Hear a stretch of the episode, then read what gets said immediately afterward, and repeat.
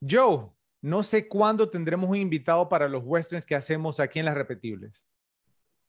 Fred, he notado que cuando te agrada a alguien, la persona no dura mucho con nosotros. y yo he notado que cuando te desagradan duran mucho menos. El fugitivo Josie Wales. A continuación, por las repetibles.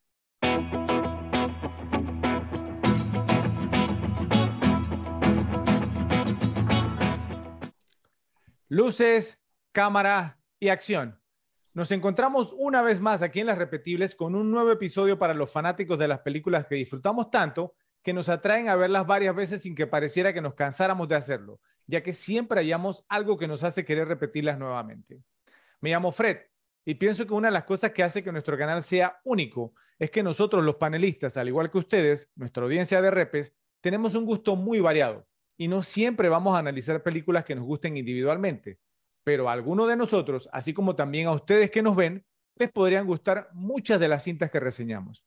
Para aquellos que no somos fanáticos de algunas películas en particular, podemos aprender más sobre ellas y apreciar lo que ofrecen y por qué son tan populares con otras personas. Hablando de personas con gustos particulares en películas, creo que encontraríamos a muy pocos que se animen a hacer un double feature o doble tanda con White Chicks y Dónde están las rubias y Schindler's List, la lista de Schindler. Obviamente hablamos de Rafa. ¿Cómo estás, Ralphie? Hey, Fredo. Hey, yo. Por supuesto, es un doble hit esa combinación. Sí, sí. E, e, e, eso hay que experimentarlo alguna vez. Pero bueno, si de declaraciones inesperadas se trata, entonces no hay que mirar más allá de una persona que disfruta inmensamente de ver a Al Pacino tanto en Dog Day Afternoon, Tarde de Perros, con John Casal, como en Jack and Jill, Jack y Jill con Adam Sandler, ya que expresó que no tenemos derecho a criticar las cintas que hacen nuestros actores favoritos porque sería un acto de comunismo, debido a que los actores tienen que comer. ¿Qué tal van las cosas, Joe? ¿Qué tal, Fred? ¿Cómo estás, Rafa? Eh, Rafa, en esa tanda me, me avisa cuando saca White Chicks y yo llego. Pero Chile y me la puedo ver, tranquilo. Se pueden ver White Chicks y Jack and Jill y yo voy por fuera. Yo no me apunto. Mucha muerte cerebral, güey. Aún con nuestras diferencias en gustos, estilos y formas de pensar, algo en lo que siempre vamos a estar de acuerdo es en que nos encanta poder compartir nuestro parecer con ustedes, ya que cada episodio es como una obra de arte que tratamos de crear con todo el compromiso y dedicación para nuestra audiencia, con la esperanza de que les guste. Por esa razón, les pedimos su apoyo dándole like a este video y compartiéndolo en sus redes sociales para que YouTube y su indescifrable algoritmo puedan detectar que existe una gran comunidad de personas de habla hispana que disfrutan del buen cine y de discusiones analíticas sobre películas. No olviden suscribirse y hacer clic en la campanita para que les lleguen las notificaciones de las publicaciones de nuestros nuevos videos. Deberían también aprovechar que están aquí para visitar nuestro canal de YouTube y de paso darle like a los otros videos que hemos publicado. Tenemos perfiles activos en Instagram, Twitter y Facebook para que nos sigan por esas redes también y estén al tanto de los episodios que se estrenarán y de los videos que publicamos diariamente. Si prefieren ir directo a sus secciones preferidas, los videos de episodios completos contienen etiquetas detallando los tiempos y los temas que presentamos. Entonces solo deben hacer clic para ir a los que quieren ver. Ahora daremos inicio al episodio. En este episodio les tenemos un western extraño y atrevido que reúne dos de las tramas del género que habitualmente son incompatibles. Por un lado, se trata de un solitario hombre de mucha acción, pero de pocas palabras, que da la espalda a la civilización y se inclina por los nativos indios americanos. Por otro lado, se trata de un grupo de personas que se dirigen al oeste, que se encuentran a lo largo del camino y unen sus destinos. Se supone que lo que sucede a continuación va en contra de las reglas de los westerns. Es como si la cinta Jeremiah Johnson de 1972 de Sidney Pollack con Robert Redford se cruzara con Stagecoach, la diligencia de 1939 de John Ford con John Wayne pero con el héroe solitario convirtiéndose en el líder y figura paterna del grupo. Nos referimos a The Outlaw Josie Wales, el fugitivo Josie Wales, el fuera de ley, como le llamaron en España, dirigida y protagonizada por Clint Eastwood, como Josie Wales, Sandra Locke, como Laura Lee, Chief, el jefe Dan George, en el papel de Lone, el solitario Watty, Bill McKinney como el capitán Terrell, John Vernon como el capitán Fletcher y Paula Truman como Grandma Sarah o la abuela Sara. Filmada con un guion adaptado por Philip Kaufman y Sonia Kimus, basada en la novela de Asa Earl Forrest Carter de 1972 titulada The Rebel Outlaw Josie Wales, el forajido rebelde Josie Wells. Gracioso que la película le pusieran El Fugitivo y la novela le pusieran El Forajido, que fue reeditada para nueva publicación, como se muestra en los créditos iniciales de la película, como Gone to Texas, como quien dice que se fue a Texas, la cual tiene una historia controversial e interesante que veremos un poco más adelante. Estrenada el 30 de junio de 1976 con un presupuesto de 3.700.000 dólares, logró recaudar casi 32 millones, lo cual era muchísimo dinero en esa época. Fue nominada a un Oscar como Mejor Música y Banda Sonora Original, pero perdió. Actualmente cuenta con un rating de 7.8 sobre 10 después de haber recibido más de 74 mil votos por parte de los usuarios de la página imdb.com, mientras que en el tomatómetro de Rotten Tomatoes tiene un 90% por parte de los críticos y 91% por parte del público en general. Ralphie, creo que ya es muy bien sabido aquí en la repetible que los westerns no son lo tuyo. Sin embargo, este es el cuarto episodio que le dedicamos a este género, entonces debes estar que no cabes en la piel de la emoción. Creo que, a nadie le sorprendería que hayas visto esta cinta por primera vez para el episodio. Entonces, dinos si fue así, qué te pareció y si la consideras repetible. Bueno, la película de hecho sí, me la vi por primera vez para, por primera vez para este episodio. Eh, Sí, es repetible, pero debo decir, o sea, es extraña porque de las películas de Eastwood, este fue uno de los personajes que más me gustó, sin embargo, la película no fue la que más me gustó.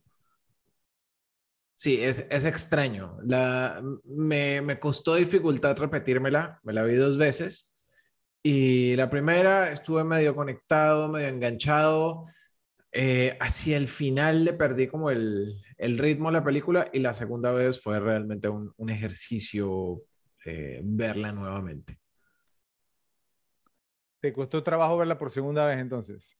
Sí, de pronto por el hecho que fue tan seguida, pues, o sea, estamos hablando de verla dos veces en, en un periodo de tres días. Ok. Joe, ¿no te parece como que Ralphie está como rockeando el look, digamos, como de, del cantinero, digamos, un salón del oeste, más o menos un poquito, ¿no? ¿Cierto? Ah, igual, Va, la, la, camisa blanca y la, la, banda aquí para sostener la Va mano. de la mano, sí, sí. Está en sí. personaje, está en personaje. Sí, sí, está con el personaje. Joe, has dejado muy claro que, contrario a Ralphie, el género western es uno de tus favoritos y que luego de The Good, The Bad and The Ugly, este es tu western favorito. Así que sé que la consideras repetible, pero nos gustaría que nos dijeras por qué así como también cuándo la viste por primera vez y por qué te causó esa buena impresión. Bueno, esta es una película que, similar al caso del bueno, el malo y el feo, probablemente un par de años después eh, llegó a mí de la misma manera. La teníamos en casa eh, y siempre, no, no sé, o sea, un, recuerdo temprano que tengo de esta película son dos cosas. Uno es la, la, la, escena cuando Josie está con el Gatling y otra es escupiendo al perro. No sé, esa, esas escenas de niños siempre me quedaron en la cabeza. ¿Cuál de y... todas en la que escupe al perro? Porque... Bueno, la primera, la primera, la primera.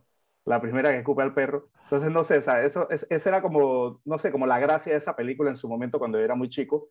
Y, pero bueno, o sea, igual que El bueno, el malo y el feo, eh, siempre la vi en casa, era una película que, que, que yo vi mucho, mucho, no, no digamos al, al, nivel de la otra, obviamente, pero sí bastante veces, o sea, la he visto, la he visto alrededor, yo diría que de unas 40 veces al menos, y, y o sea, sí, o sea, para mí es totalmente repetible porque, eh, como le he dicho antes, es una película que me gusta mucho, el, el, el personaje mismo de Josie Wells, eh, para mí está entre los tops de Clint Eastwood, o sea, como personaje, eh, está ahí peleándose con, con, el bueno, pues, o sea, me, me, me, parece un personaje muy interesante, o sea, y lo que me gusta de este personaje en particular es que es, es diferente a todos los demás, o sea, me parece como, no sé, o sea, con todo y que tiene su toque de, digamos, de, de, de repente de, de, de, chistoso a veces, pero también pienso que es como, es como el, el, el más el más tough de todos, o sea, el, el, más rudo, es el más rudo. Los otros son más que nada el pistolero rápido, no sé qué, pero este es un tipo que es, que es más, más rudo y más como de tener. Entonces es un personaje un poquito diferente por, por lo general al de, al de los demás, que es más que nada el tipo más astuto que rudo. Eh, y bueno, es ahí esta historia de esta película, obviamente también este, lo habíamos comentado en Gladiador también, ¿no? Que es más o menos tiene sus similitudes con esa película, el, tipo que le matan a la familia, en busca de venganza, etcétera, etcétera. Pero es una película que toda la vida me ha gustado, es una película sumamente interesante, una muy buena trama y obviamente Clint como dije, debatible entre mi, favorito en cuanto a sus personajes. Ok, tengo que preguntarte, Joe, ¿por qué consideras a este personaje más rudo o duro, cierto? Pues que a los demás, ya que estoy pensando, eh, no sé, como eh, digamos en algunas escenas en particular o en algunas secuencias en particular que podrían dar la impresión que es más duro o más rudo, ¿cierto? Pero no se me viene así como ninguna a la cabeza. es, que, es eh que era como, no sé si la palabra es rudo, pero era como, como la palabra es mean, mean, o sea, era un tipo como, como malo, pues, era un tipo, era un tipo malo, un tipo que daba miedo verlo cuando prácticamente todos los demás personajes que ha hecho Clint Eastwood, puede que tenga su fama de que era un buen pistolero, todo lo que tú quieras, pero pienso que no era temido como Josie Wells. O sea, Josie me parece que era mucho más temido por todas las personas y, o sea, y lo ves cuando lo, buscan y que este tipo, ten cuidado, que no sé qué. O sea, toda la gente que se encuentra con él siempre como que le tiene temor. Ok, bueno, ese es uno de los puntos que yo, yo voy a hablar o voy a mencionar un poco más adelante, ¿sí? Eh, con base, digamos, en lo que vimos de él al inicio de la película, ¿cierto? Y luego, pues, esta reputación que apareció después. Va a ser uno de los puntos que voy a hablar, pero, pero creo que, digamos, ha habido otros personajes que ha hecho Clint Eastwood en el oeste. Y no me refiero a Blondie o El Hombre Sin Nombre, sino, digamos, otras cintas, digamos, como Hang 'em High, creo que es la, la, la marca de la, orca, creo que es esa. Y Unforgiven también, Unforgiven también era un estilo parecido en cuanto a lo temido. también, ¿cierto? y... En cuanto a lo temido, pero obviamente era ya tenía más edad, o sea, e, era más de nombre, que, o sea, pero este, digamos, está en la plenitud de, ¿no? de, de sus accionares, ¿no? Pero High Plains Drifter también, ¿cierto? Eh, sí. Eh, no sé, en High Plains también me parece más astuto, no sé por qué, está más astuto que temido. Bueno, ¿qué más duro que Hang him High, donde lo ahorcan, ¿cierto? Y no muere. Eso, eso es más duro, no puede ser. yo, yo, yo, siempre he dicho que para mí Josie Wells es como, es como Harry el Sucio del Oeste en cuanto a sus personajes. Es más, más Harry el sucio que el rubio o que, o que los otros. O sea, es, el más el sucio de todo su personaje. Mm, esa te la compro. Ok, me gustó. Eh, para mí, la primera vez que vi El Fugitivo, Josie Wells estaba muy entusiasmado porque, como lo he mencionado anteriormente, soy muy fanático de Clint Eastwood y también de sus westerns, especialmente la trilogía de los dólares que hizo con Sergio Leone. Entonces, quizá eso influyó en las expectativas que tenía de la película y por qué me pareció diferente el enfoque que tiene ya que mencioné algo similar cuando hicimos el episodio de Unforgiven, de los imperdonables. Al igual que en Unforgiven, el fugitivo Josie Wells me fue gustando mucho más cada vez que la repetía, pues tiene muchos elementos y temáticas sumamente interesantes. Creo que por eso es la favorita de Eastwood de todas las que ha dirigido, aparte de Unforgiven. The Outlaw, Josie Wells se encuentra junto a esa película, Los Imperdonables, como uno de sus mejores westerns, sin duda alguna. A pesar de la violencia, es una película inteligente que invita a la reflexión y en última instancia que conmueve y que puede soportar y que merece múltiples repeticiones. Por esta razón yo creo que la habré visto cerca de unas 10 veces y soy parte del grupo de personas que la tienen en muy alta estima. Además de que es bastante única debido a que nos muestra las cosas desde el punto de vista de alguien que peleó por la Confederación durante la Guerra Civil, lo que de por sí fue y continúa siendo una rareza. Esto lo convierte en un film históricamente importante y por eso lo he incluido cuando hemos hecho rankings sobre este género en el pasado. Se dice que la historia es escrita y contada por los vencedores cuando se trata de hablar de conflictos bélicos. No es común que veamos la guerra civil de los Estados Unidos desde el, punto de vista de la confederación derrotada. Y el guion de Philip Kaufman hace un buen trabajo al comparar sutilmente la difícil situación del sureño privado de sus derechos con la de los nativos americanos desposeídos. El engaño que experimenta Josie como soldado invalida las suposiciones normales de la audiencia sobre la guerra civil. Aunque el ejército de la Unión ha sido retratado como una fuerza benevolente que libera esclavos, vemos a estos soldados supuestamente buenos cometiendo actos atroces. De manera similar, vemos que los soldados confederados no tienen lealtad a su propia causa. Están dispuestos a descartar sus creencias para ganar dinero. Josie enfatiza el desprecio de los valores cuando se enfrenta a los soldados de la Unión y dice, ¿Van a sacar esas pistolas o a silbar Dixie? No es una melodía que los hombres de la Unión cantarían. El subtexto apunta a una pregunta más profunda y puntiaguda. ¿Vas a defenderte honorablemente o mentirás sobre dónde están tus lealtades para salvar tu propia vida? Un crítico de cine escribió lo siguiente muy recientemente. Esta es una película en la que los confederados que esclavizaron a los negros e iniciaron traidoramente la guerra civil son héroes. Incluso las bandas insurgentes que aterrorizaron las ciudades fronterizas de Kansas y otros lugares. Mientras que los soldados de la Unión, que murieron por decenas de miles para liberar esclavos, erradicar la traición y establecer la ley y el orden, son los malos. Es interesante que, si bien los indios son buenos aquí, especialmente Lon Wati, los negros están ausentes por completo. Porque si vas a hacer una película a favor del sur, no antagonizas a tu público objetivo al incluir negros. Creo que queda, digamos, como el punto bastante claro de lo que está tratando de insinuar este reseñador, este periodista, ¿sí? Entonces les tengo la siguiente pregunta, Repes. Como pueden ver en este extracto, la película, aunque fue críticamente aclamada, también ha sido criticada por mostrar la perspectiva desde el punto de vista de los miembros de la Confederación en la Guerra Civil, pintando a los Red Legs, a los botas rojas de la Unión como los villanos, logrando que las audiencias simpaticen con el lado que no quería abolir la esclavitud. ¿Qué opinión les merecen estas críticas? ¿Podrían dar ejemplos de otras películas que presentan tramas desde el lado de los supuestos villanos, al menos si nos basamos en lo que nos dicen los libros de historia? Vamos a empezar contigo, Ralphie. Bueno, eh, o sea, el, tema es que fue la, la situación que se dio. O sea, tú no, el, el, hecho de que esté mostrando aquí a los, a los confederados en la luz que los está mostrando no necesariamente los exalta, era lo que se requería para, para contar la historia. Y cada bando va a ser el malo respecto al otro en cualquier batalla. O sea, si nos vamos, no sé, al conflicto de Ruanda y cuando hubo todo el genocidio entre los Hutu y los Tutsi, para cada uno, o sea, ellos eran los héroes eran los, los que estaban liberando, ¿no? Eh, y volvemos, como ejemplo de una película que muestra las cosas desde, desde el punto de vista de los malos, eh, se me ocurren, o sea, así históricas, eh, no tengo una en mente, pero se me ocurre, no sé, todas las películas que muestran asesinos seriales y, tratan de ponerlos en, buena luz. Vamos a American Psycho. O sea, es toda la historia contada desde Patrick Bateman y no por eso lo está poniendo en una luz ni le está en una buena luz ni le está dando glamour. Ok. Eh, ¿Tú qué opinas, Joe?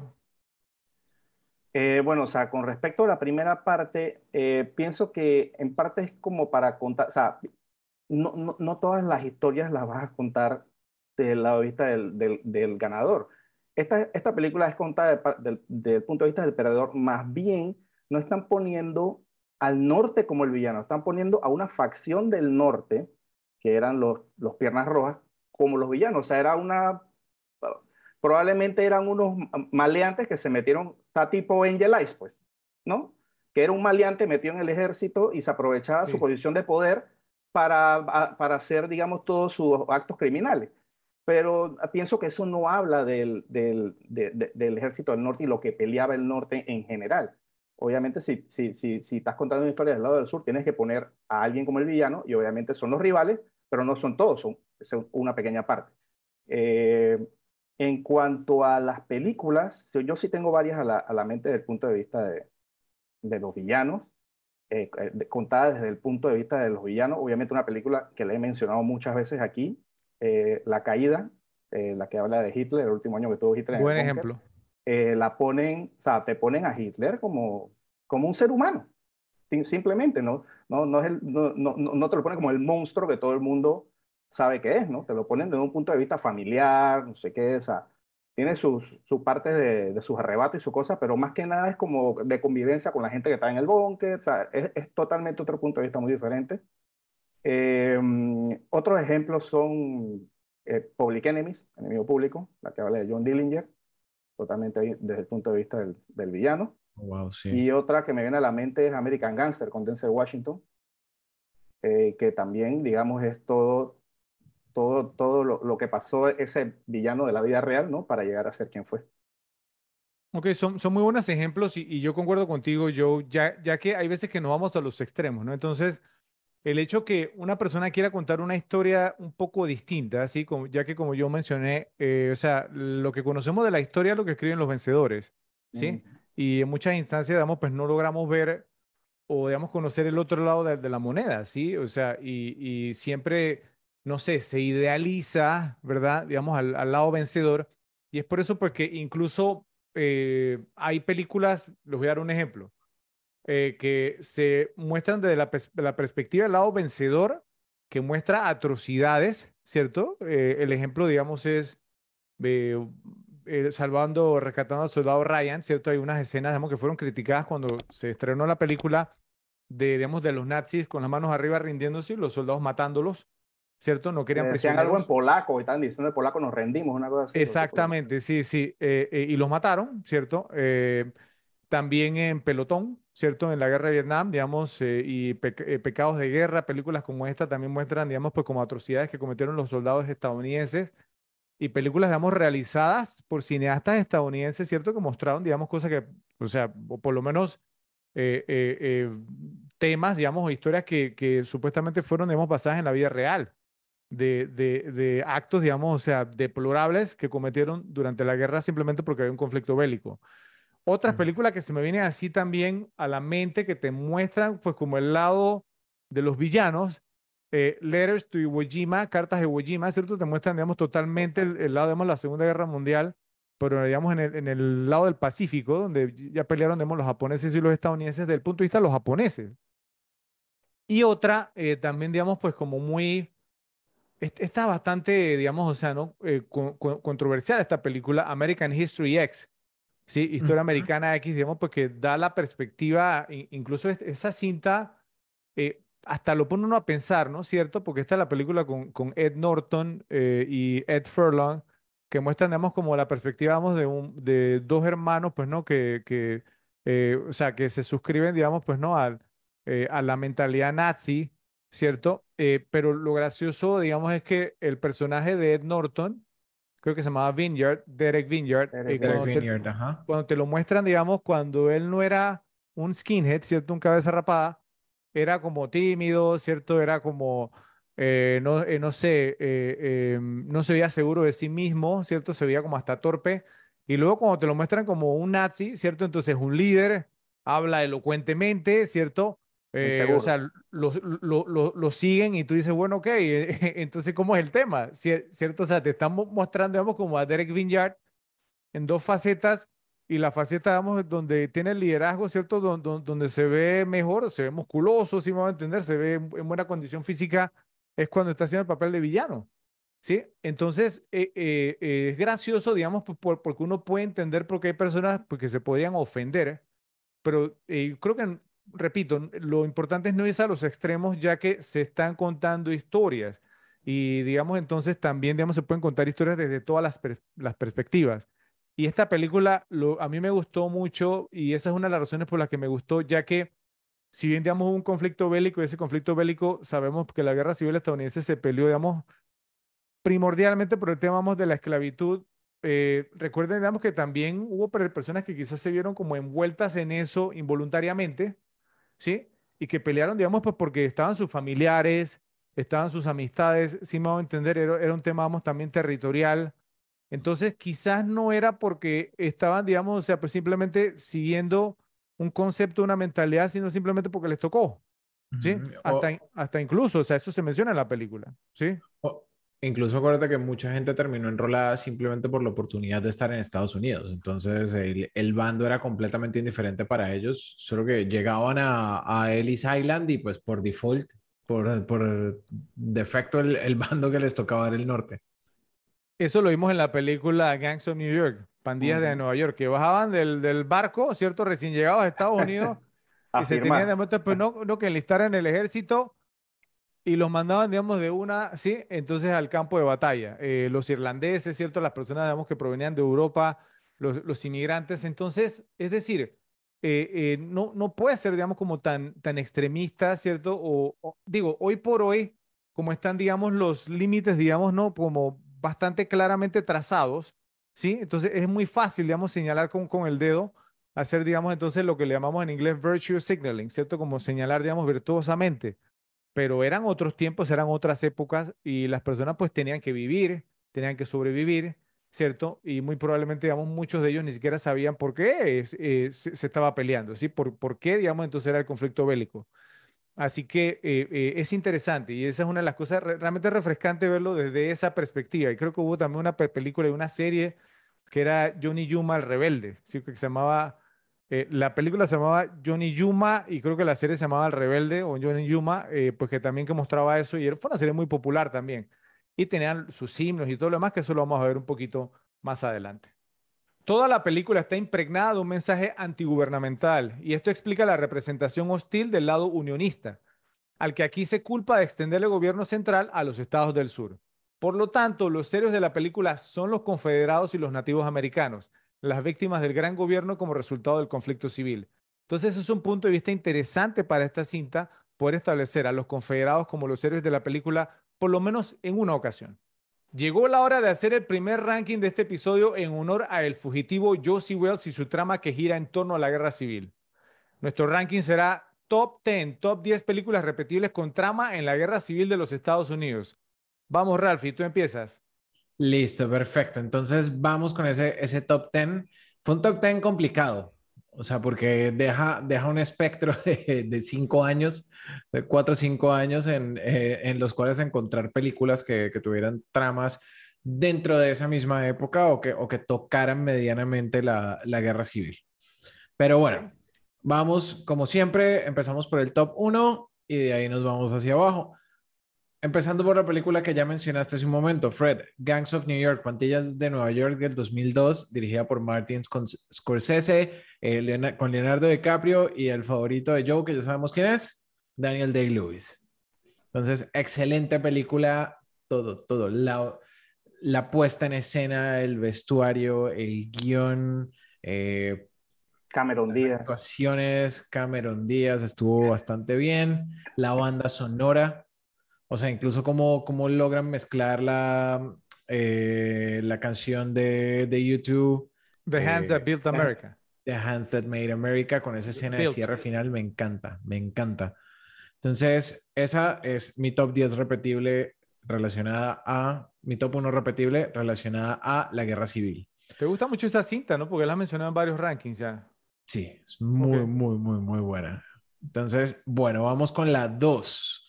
Entonces, Ride with the Devil del director Ang Lee, protagonizada por Tobey Maguire, uno de los personajes más cool de Tobey Maguire. O sea, su, su actuación en esa película es increíble, como, como lo caracterizaron muy, muy, muy buena. Concuerdo. Número 3. Por supuesto, El bueno, el malo y el feo de 1966 de Sergio Leone con Clint Eastwood. Película que gracias a las repetibles se me volvió repetible. Pero entonces, ¿te, ¿te, parece que las dos primeras son más repetibles que El bueno, el malo y el feo? ¡Wow! Sí, sí, sí. Porque spoiler, acuérdense, acuérdense, ya saben cuál es mi número uno. y la mía. Yo sé, pero acuérdense cuál es, cuál es mi relación con los westerns y, realmente, o sea, el tema de los westerns es algo que... Está, está siendo consistente. Dentro del podcast, entonces es cierto. Muy alta. Ok. Ok, entonces número cuatro. The Hateful Eight del 2015, los ocho más, los ocho más odiados de Tarantino.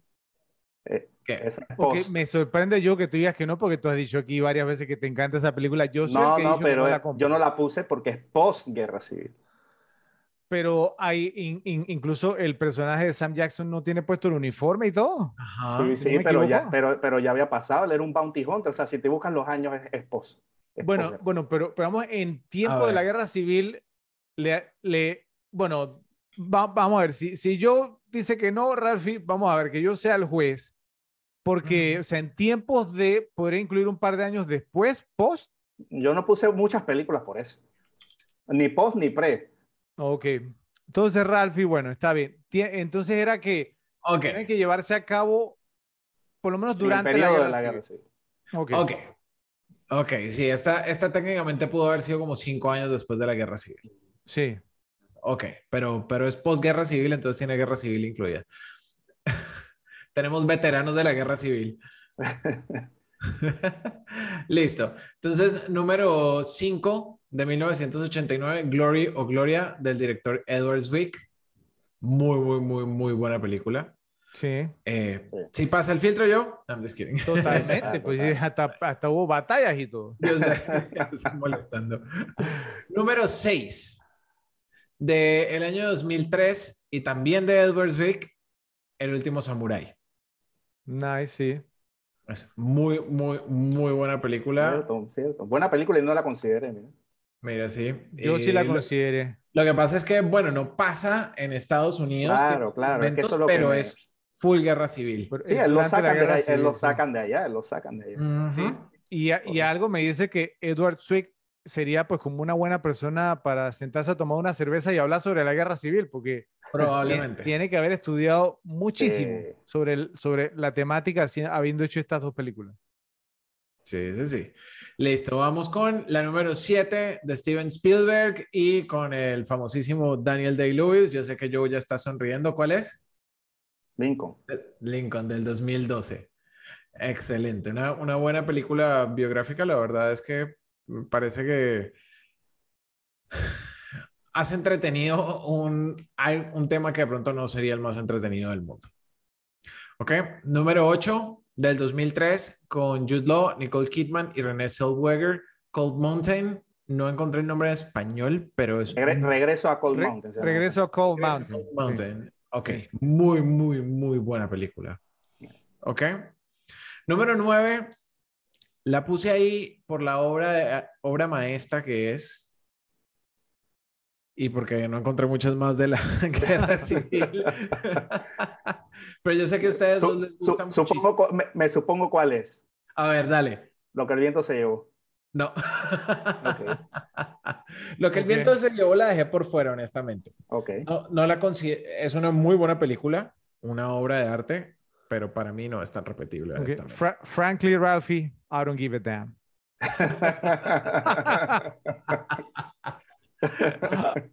Vamos con número 9, Danza con Lobos de Kevin Costner del año 1990.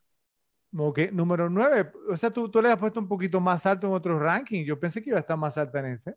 Bueno, pero respecto a lo otro que tenía por aquí, o sea, realmente es, que es una, una muy buena película, pero para mí no es altamente repetible. Ok. Ok. Y número 10, El Patriota del año 2000 eh, de Roland Emmerich con Mel Gibson y Heath Ledger. Ok, buen, buen ranking, Ralphie. Un par ahí eh, que no esperaba, digamos, yo que hubieses puesto y pensé que ibas a poner otro par, pero creo que Joe sí las va a poner, así que vamos a ver qué nos trae Joe en su ranking. Adelante. Eh, bueno, como dije, buscando, y obviamente se me fueron unas ahí, como ha mencionado Rafa, eh, que se me van de repente. Eh, pensé que no había visto tantas, pero Rafa mencionó un par ahí que están, digamos, más decentes. Yo me- la, la- la que metí de 10, honestamente, la metí por, por, por, por por llegar al 10, pero no es una película que me mata mucho. Eh, y es Somersby de 1993, de John Amiel con Richard Gere y Jodie Foster. Eh, si hubiera, si- si Yo hubiera la vi en tenido el mi- cine, ¿ah? si- no, yo no. Eh, si hubiera tenido en mi mente el último Samurai, eh, Somersby no entra.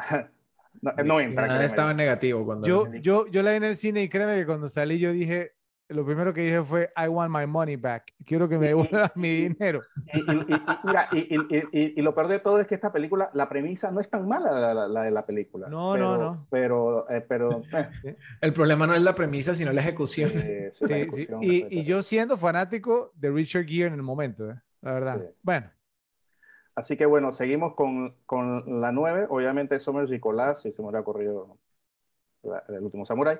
Así que vamos con la número 9, que la mencionó Rafa, Cold Mountain de 2003, del director Anthony Miñela, con Jude Law, Nicole Kidman y René Zellweger.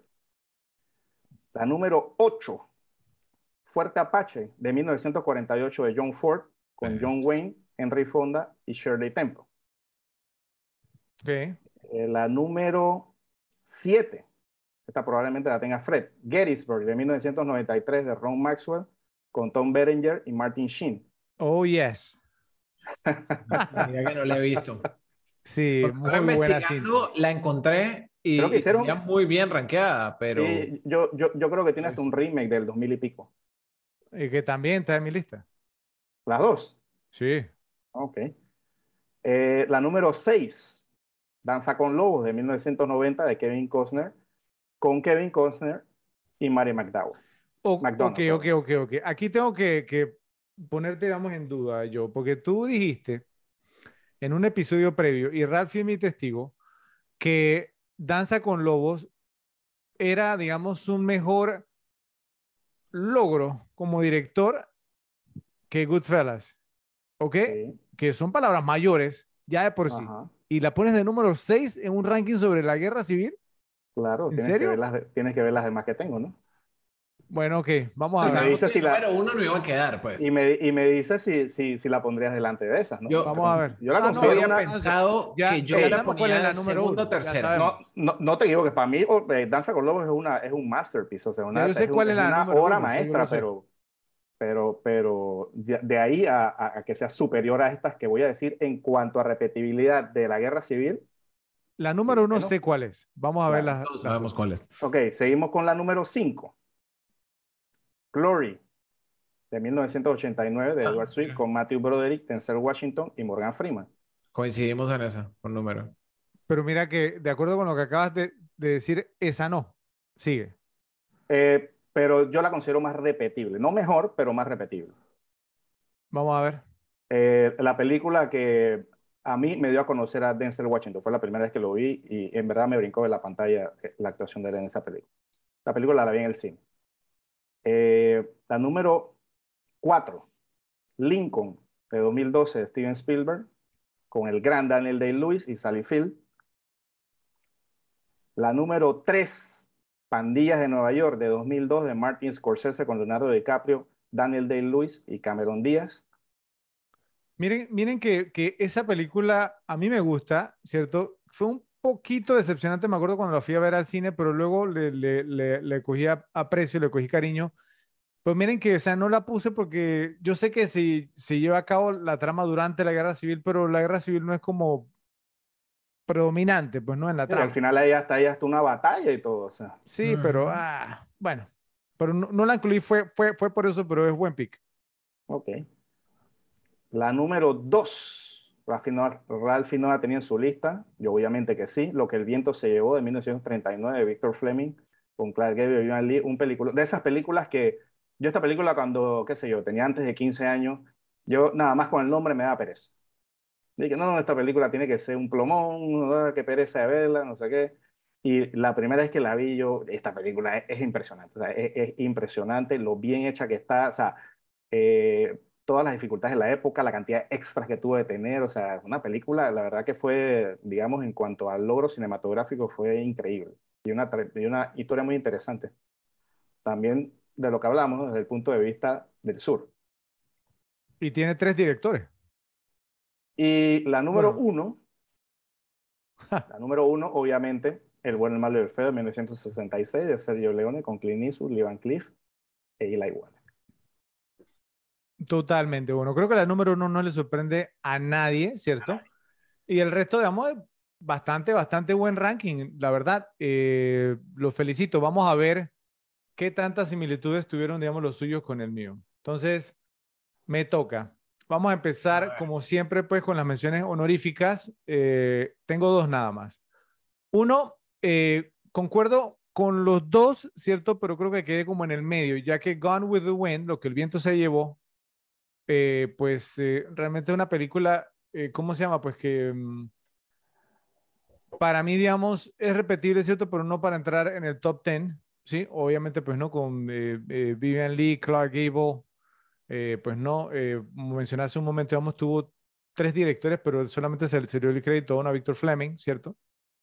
Eh, pero digamos, una gran película, yo estoy cu- concuerdo con Joe, lo que pasa es que en cuanto a repetibilidad, o sea, es bien larga, si me va a Mm. entender, tiene, digamos, entonces también su- sus temitas, pero obviamente sí, es, es muy repetible. Eh, y la otra, eh, pues también, entonces, pues que quise incluir, ¿no?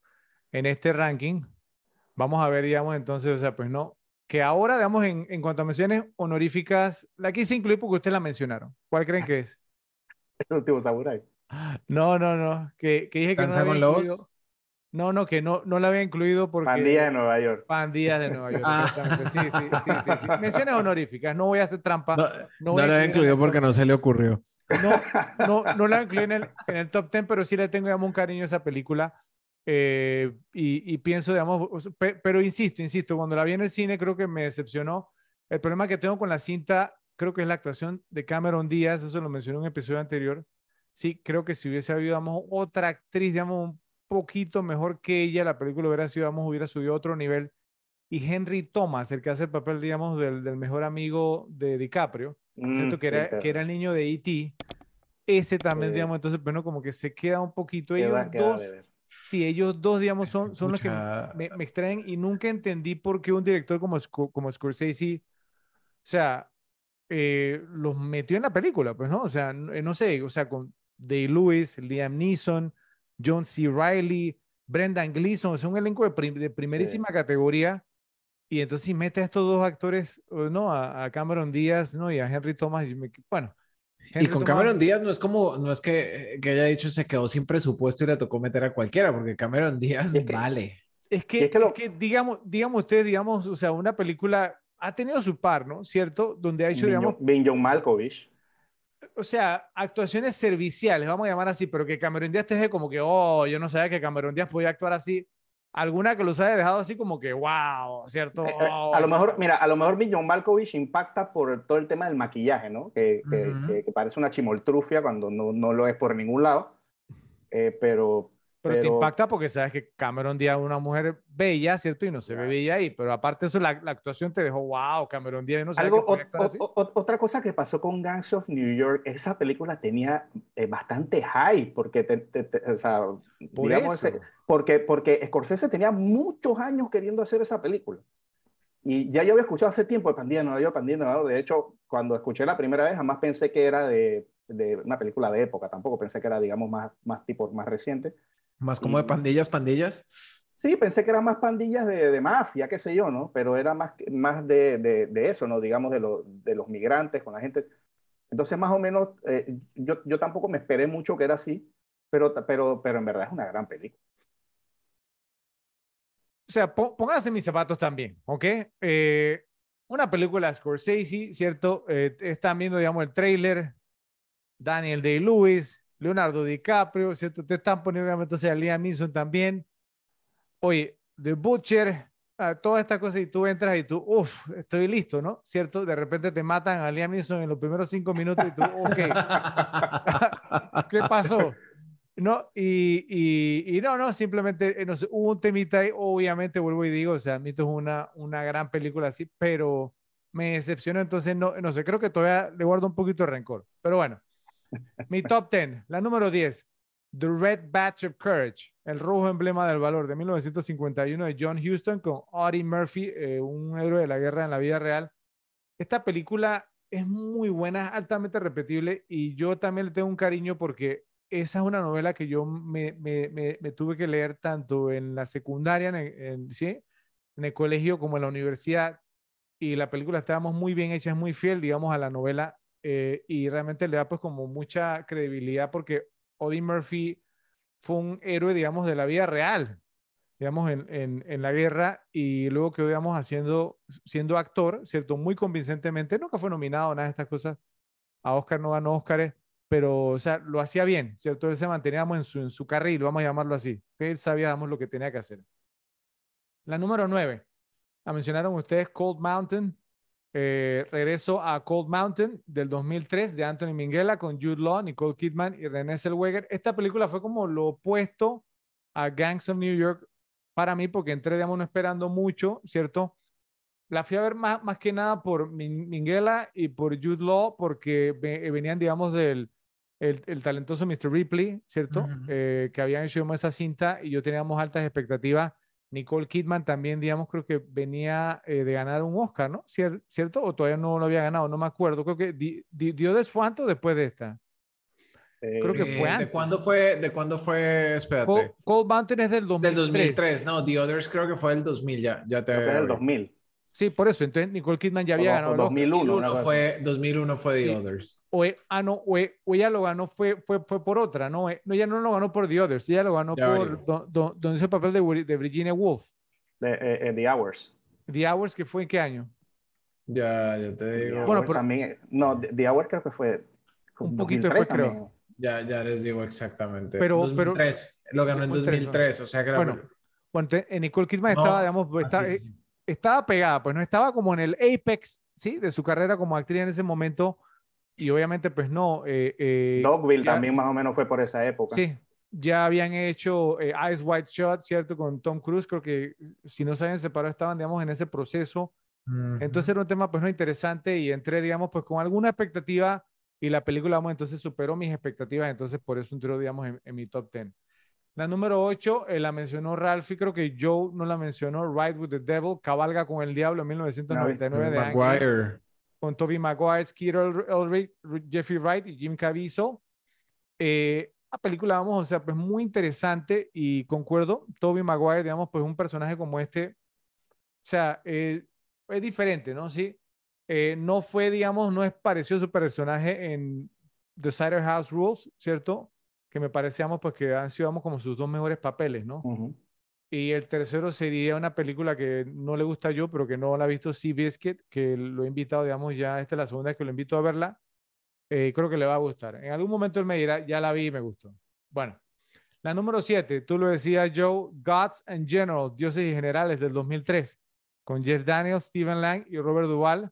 ¿cierto? Una gran cinta, si no la han visto, vamos, véanla, de verdad es una de estas cintas, digamos, que son épicas, ¿sí? Eh, y, digamos, eh, eh, acompaña muy bien a otra que viene, digamos, un poco más adelante en, mi conteo, en mi ranking. La número 6, Lincoln, no la pude meter, digamos, en el top 5 del 2012, Steven Spielberg con DDL, Day Lewis, Joseph Gordon-Levitt y Sally Field. el tema con Lincoln me gustó, ¿cierto? Pero no creen, digamos, que fue, o sea, no fue mucho como una obra de teatro, ¿no les pareció? O sea, no, no creemos que, o sea, a mí me pareció cuando la estaba viendo, yo decía, bueno, esto es como una obra de teatro, o sea, que no está mal, ¿sí me voy a entender? Pero no sé, o sea, simplemente esperaba un poquito más, no la puedo meter en el top 5, pero sí es una gran cinta, ¿sí? Y la interpretación de Day Lewis, digamos, es, es genial. Pero no, no, sé. no, te gustó porque no, no salió cuando le metieron el tiro. bueno, eh, eh algo de eso hay. Mejor, mejor no digo nada, mejor no digo nada. Bueno, la número 5, The Last Samurai, el último samurai del, 2003 de Edward Swick con Tom Cruise y Ken Watanabe. Otra de estas épicas. Es que pues, si va a hacer, digamos, una película sobre la guerra civil, tiene que ser una épica, ¿cierto? No hay de otra. Eh, son este tipo, digamos, de películas que son larger than life, ¿cierto? Más grandes que la vida el conflicto bélico, digamos, pues no más importante de la historia de ese país. Entonces, eh, pues, o sea, ya tú sabes que si vas a hacer una película sobre esta, tienes que tener extras o por lo menos, digamos, un buen presupuesto, digamos, para el CGI, ¿cierto? Las imágenes, digamos, eh, generadas por computador, eh, pero pues tiene que tener, digamos, entonces, pues tu buen presupuesto, los uniformes, digamos, entonces las la, vestimentas de época. Entonces, esta película, pues, ¿no? Tiene todo eso. La número cuatro, eh, Glory, Tiempos de Gloria, de 1989, de Edward Swick, con Matthew Broderick, Morgan Freeman y Denzel Washington. Eh, una película, digamos, pues que es muy, está muy bien hecha. Eh, Denzel Washington, digamos, la votó totalmente, o sea, la, rompió en esta película. ganó el Oscar, así como mejor actor secundario. una gran película, pero no sé si ustedes concuerdan conmigo en que o sea, Ferris Bueller, ¿cierto? Liderando un pelotón, o sea, vuelvo, a digo, no estoy diciendo que lo hizo mal, sí me va a entender, pero, eh, o sea, es, una gran película, puede ser una película superior. Pero es como Michael J. Fox en Pecados de Guerra, ¿no? Lo veo más liderando un musical, bueno. Es que es, como Michael J. Fox en Pecados de Guerra, o sea. O sea, o sea, no me va a decir a mí, usted no me va a decir a mí que en 1989, o sea, no, no pudo haber habido otro actor de más peso para este papel. O sea, Joe, Ralphie, no, no me que no pueden pensar en otro actor que hubiera podido liderar ese pelotón. No sé, pero o sea, te, te, soy honesto, no sé, digamos, las características físicas del personaje que hizo Matthew Broderick, pero a lo mejor era similar y a lo mejor por eso. No importa las características físicas, otro actor, si me va a entender. O sea, que es que y vuelvo y digo, no estoy seguro que lo haya hecho mal, ¿cierto? Pero, es que veo a Matthew Broderick y veo a Ferris Bueller. Bueno, pero es que era un nombre, ¿no? Era un nombre conocido, ¿no? O sea, 1989, yo, ¿no puedes pensar en otro actor? En Tom Cruise. Por ejemplo. Puede ser, y, y es, y es Por ejemplo. del mismo tamaño de, Ferry, de Matthew Broderick. A lo mejor, a lo mejor menos. rechazó, volvemos al tema. O sea, Estaba pensando acepta en- los papeles. Incluso me vino a la cabeza Eric Stoltz, que también era como de ese Sí, mismo pero Eric. Stoll no era muy conocido. le- No era más nombre que Matthew Broderick. les tengo un nombre pe- perfecto. Val Kilmer. 80, ¿sí? Val Pero, Kilmer en, en ese Muy, papel. dif- muy diferente, ¿no?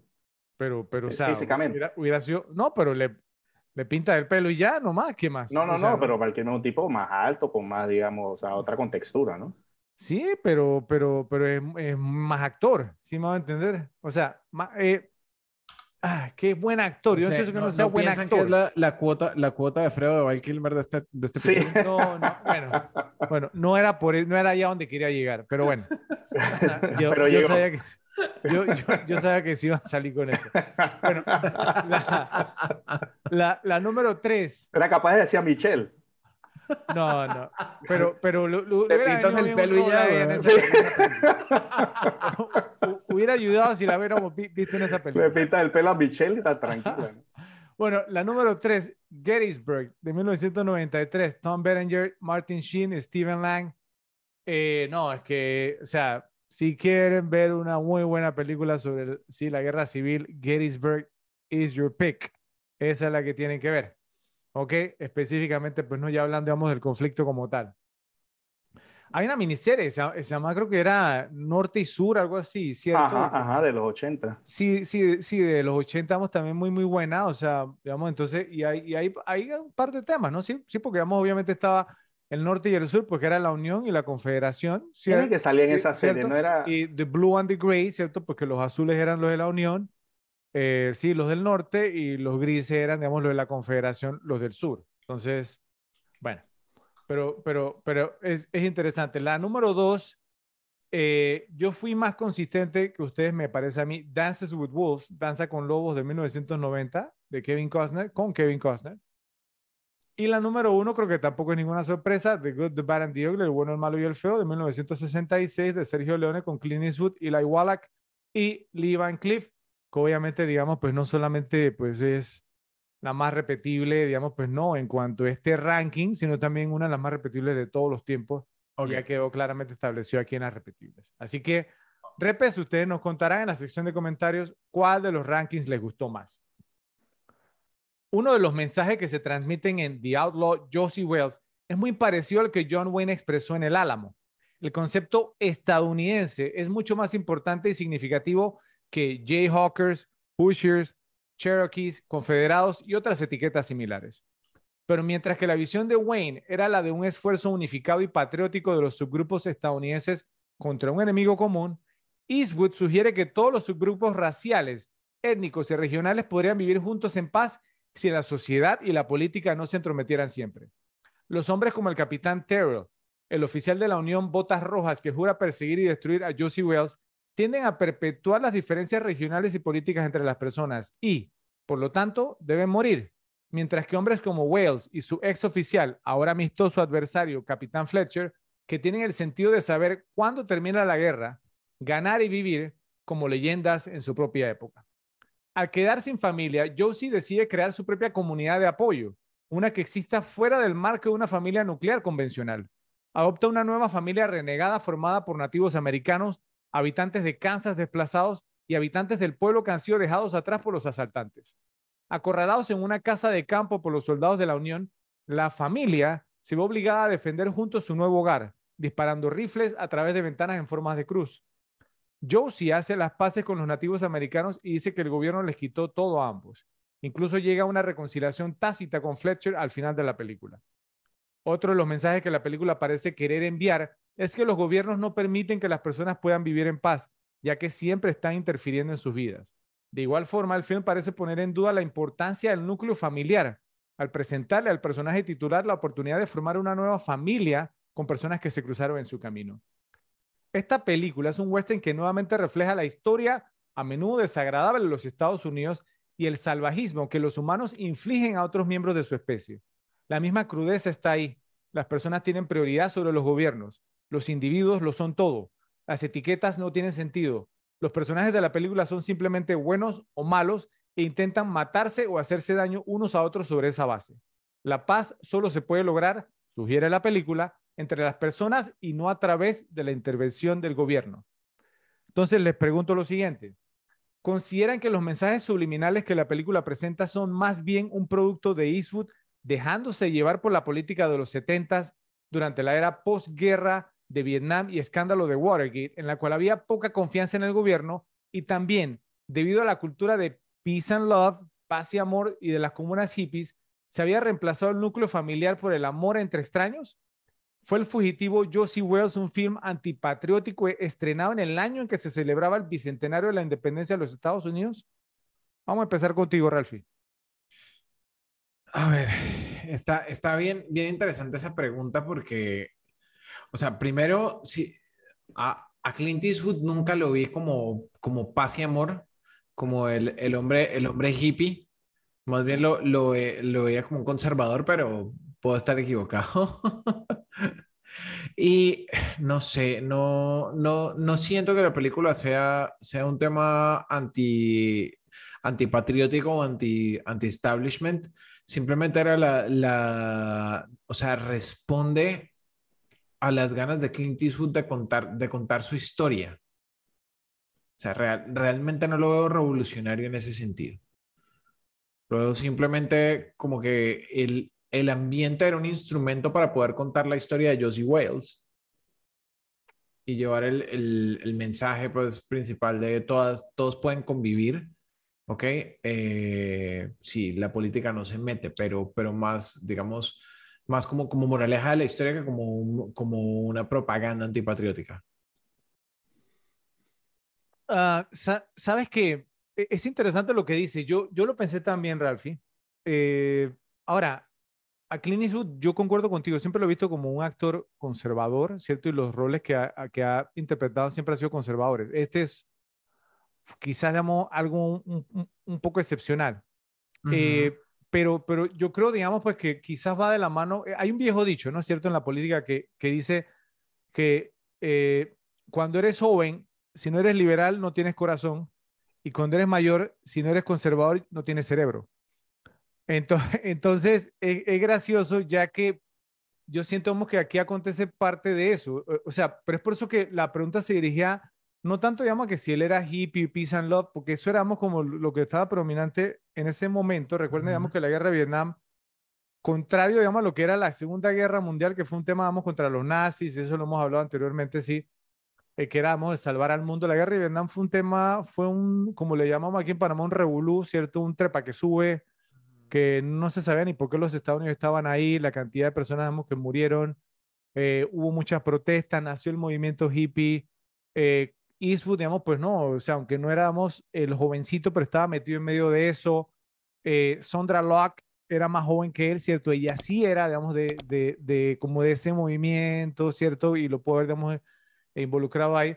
Y sea como sea, bueno, acuérdense, digamos, que un ejemplo, eh, Marlon Brando, cuando eh, eh, ganó el Oscar, digamos, a Mejor Actor por El Padrino, 1972, mandó, digamos, entonces a una nativa americana, digamos, entonces, pues no aceptar el Oscar a, nombre suyo. Creo, digamos, pues que quizás no hubiéramos pensado a Marlon Brando, digamos, también como un liberal, ¿cierto? Pero pues sí lo era y mucho. Yo diría que para mí Marlon Brando sí es un liberal. Ah, no, no, no, sí, claro, pero, pero quizás las personas viendo sus películas no hubiera pensado que lo era. A eso me refería, ¿sí? Pero sí, y John Wayne casi le cae a palos a la, a la nativa americana en esa, pero eso fue un circo. Sí, sí, si tú escuchas, digamos, no sé, entrevistas, vamos, hay entrevistas muy interesantes en YouTube eh, de Marlon Brando, él era un liberal total, ¿cierto? Pero eh, si te basas en sus roles, quizás no hubieras pensado eso, ¿sí? en la mayoría de sus roles, ¿sí? Pero, pero, y yo, yo creo que, que, que, con eso, digamos, hubiera sido como algo similar, eh, pero, pero sí pienso, digamos, pues que hay algunos, especialmente por el tema de Watergate, ¿cierto? De lo que pasó entre la desconfianza, digamos, con el gobierno y el tema del núcleo familiar. Que, o sea, si se fijan, y ahora lo voy a mencionar un poquito más, pero le quiero dar la palabra a Joe, está repercutiendo incluso hasta hoy, porque es un tema generacional, ¿sí? Y lo que ha pasado, digamos, con el núcleo familiar de lo que está aconteciendo hoy en día en la actualidad. ¿Ok? Entonces, Joe, adelante, te escuchamos. Eh, o sea, bueno, después de, de, ver esta pregunta, y habiendo visto la película, digamos, bastante reciente, me cuesta creer que no haya tenido la intención de, de, tocar ese tema. Probablemente por, como tú dices, por la ola, no solo, o sea, por una ola generalizada en los 70, probablemente por el tema de Watergate, por el tema de Vietnam, pero en los 70 se vio un cambio de cine. Creo que, que Clint Eastwood se, se, montó en esa ola también con esta película, ¿no? O sea, es el, el, el los humanos podemos, con, prácticamente podemos vivir en paz teniendo un desgobierno, o sea, un, digamos, algo, un tema un poquito medio de izquierda, eh, eh, eh, pero, pero sí me parece una película, esta vez que la vi, me parece una película con bastantes, bastantes mensajes políticos y eso no está de casualidad para nada. Está muy marcado y obviamente, como decíamos, ¿no? por, por, por esa ola de los 70, de todas esas películas que eran la película antiguerra, la era, era, todo era anti todo en los 70, ¿no? O sea, antipolítico, antiguerra, eh, y, pienso que este es el western antiguerra de los 70. Sí, incluso lo, lo, hemos comentado, digamos, en, en, episodios previos, digamos, en, en, el de Gris, Vaselina, ¿sí?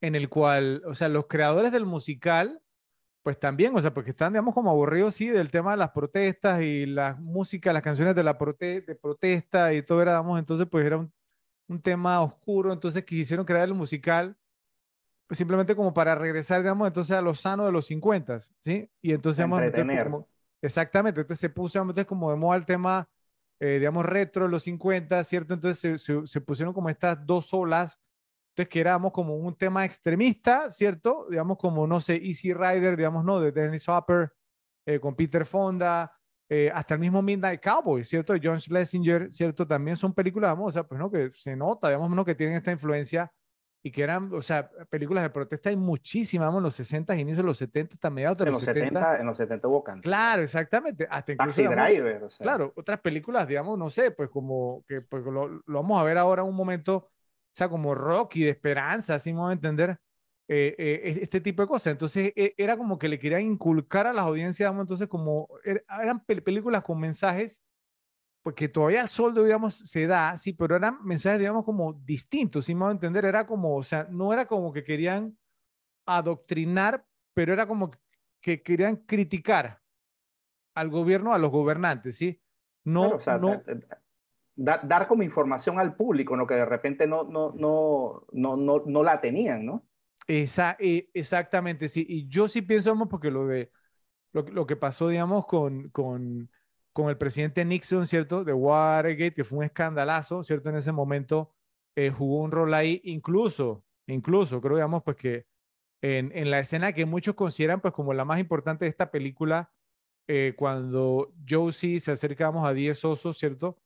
Eh, a negociar, a él lo dicen. Es más, el mismo 10 osos dice, o sea, si, o sea, si los gobiernos, digamos, no fueran ¿sí? los que, no sé, lideran o toman las decisiones y, pudiéramos, y pudieran ser hombres como tú y yo, ¿cierto? Entonces no habría diferencias, podríamos convivir todos. Sí, creo que ahí está clarísimo. Bastante paz y amor. Claro, se está mandando, digamos, un mensaje de paz y amor, efectivamente. Y que obviamente, digamos, la figura de, de un, Joe, un sí, digamos, porque se veía como un tipo solitario al inicio, se, parecía, ¿no? ¿Cierto? Al inicio que iba a ser como este, el solitario, como lo mencioné, digamos, en la intro, y luego entonces va recogiendo gente por el camino, ¿cierto? Como, como los desplazados, los olvidados por la sociedad, ¿cierto? Eh, eh, no, no sé si oprimido sería la palabra, porque realmente pues no, uno no veía pues como a nadie así como oprimido, pero como los débiles, y entonces, y de repente pues uno encuentra en él esta, esta figura paterna, y, se fueron, es, eso ahí al final era una, como una hippie, ¿sí? O sea, ahí era, digamos, con, sí, con la, la, o sea, ese tema, vamos, que están con el acordeón y la música y, y, y, fiesteando, ¿no? Ahí, digamos, una parranda así, y eso sí iba hasta la noche, ustedes lo vieron, ¿sí? Y, ¿no? y con el whisky y todo lo demás, entonces, eso es lo que era, ¿sí? Así que yo, yo sí pienso que, el, que el, el mensaje era muy, muy claro y es, o sea, la película obviamente trata sobre el viejo este, pero muestra claramente, digamos, que era mediados de los 70. ¿sí? Claro, clarísimo el, tema. En honor al año en que se estrenó El Fugitivo, Josie Wells haremos nuestro segundo ranking de este episodio. Top 10, top 10 películas repetibles del año 1976. Te vamos a iniciar contigo, Ralphie. Adelante. Ok, entonces arrancamos. Vamos con películas del 76. Eh, número uno, esta no debe venir como sorpresa, porque ya la había mencionado antes y siempre me hacía cara Fredo. Yo ya levantó las cejas, así que ya sabe cuál es. Del director Martin Scorsese, protagonizada por Robert De Niro, Jodie Foster, Sue Shepard, Albert y, y Albert Brooks, Taxi Driver. Pero, ¿sabes una cosa, Ralphie? O sea, yo pensé que tú ibas a poner a Rocky de, de, de primera porque la, la... En serio, en serio. No, en serio. Tú has mencionado a Rocky en varias ocasiones. Muy pocas veces ha mencionado a Rocky. Oh. Eh, creo que Rocky Horror Show lo ha mencionado más. Exactamente, ese lo he mencionado más. ok, ok. Ok. Viendo, miren que revisando este ranking me di cuenta que este fue un muy buen año para, los, para las películas de terror y para las películas de suspenso. Y mi número dos del gran niño Damien, ok, dirigida por Richard Donner y protagonizada por Gregory Peck, The Omen de 1976. Obviamente La Profecía, excelente película, excelente, gran película de terror. Y, y, miren que yo, yo la vi hace un par de años y no ha envejecido mal, ¿eh? No, no, no. No, no ha envejecido mal. Tiene un par de efectos. Hay, hay uno, digamos, donde creo que es como que una... Cuando cae la ventana si un hierro le cae encima, ¿no? Y atraviesa un tipo. La, varilla, que el tipo que se ah, le la varilla, foto también. Eso está muy bien hecho, ¿eh? En serio. O sea, yo me quedo, ¿cómo diablos filmaron? La, peor, la, peorcita de esa película es cuando viene como el vidrio y le corta como la cabeza a alguien. Eso se Ajá, sí, está, esa, esa, era la que te decía. La, la de la ventana está como medio floja, pero la de la varilla es muy la buena. La varilla es muy buena. Yo me quedé, wow. O sea, es un tema está muy bien hecho. Sí. Listo. Entonces, bueno, número tres eh, protagonizada por Woody, Allen y dirigida por Martin Ritty, The Front. No recuerdo el nombre en español. Una muy, buena película. A mí me gusta Woody Allen bastante. Tiene, tiene que ser. A mí también. Ok. Número cuatro de tu favorito, Brian De Palma, con Sissy Spacek, Piper Laurie y John Travolta, Carrie.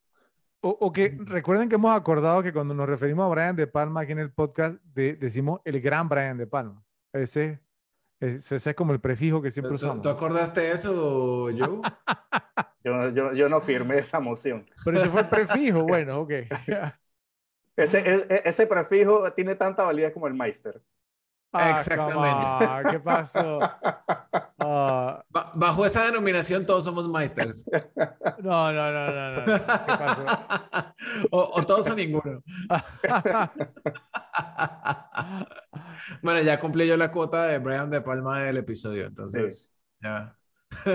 no hay cuotas, no hay cuotas cuando se refiere a Brian De Palma. Ok, entonces, listo. La número 5 de John Carpenter Ok, eh, Asalto en el Precinto 13.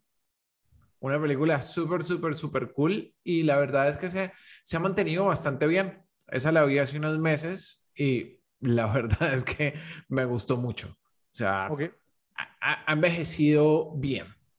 Pregunta, ¿te gusta más esa o el remake? Creo que no, he visto el remake, ¿sabes? ¿No lo has visto? No. ¿Tú, ¿Tú lo has visto yo?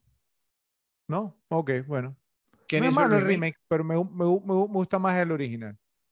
Ok. Ok. Listo. Número 6.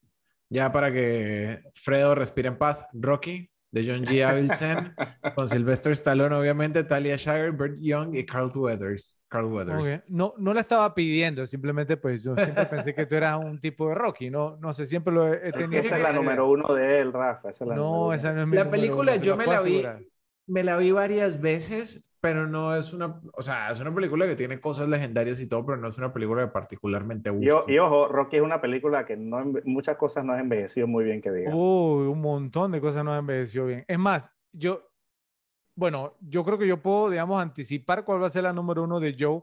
Y Joe, si he observado, hasta Ralphie también, si han prestado atención, deberían poder anticipar cuál va a ser mi número uno. Vamos a ver. Ok, ok. Estoy acá buscando The Tenant, que es mi siguiente, eh, de Roman Polanski y protagonizada por el mismo Roman Polanski. Muy, muy buena película. Ok, no tengo el nombre en español. Ah, creo que aparece como El Quimérico Inquilino. No, no, no sé qué tan repetible sea de Tenant. No sé tú qué opinas, yo. Es buena, pero de ahí a repetir. Mira que a mí, me, me, ha gustado esa película. O sea, tampoco la tengo de una, está de número 7. No, está bien. De John Schlesinger con Dustin Hoffman, uno de los actores que me gusta mucho. Ok, Marathon Man, el hombre de maratón.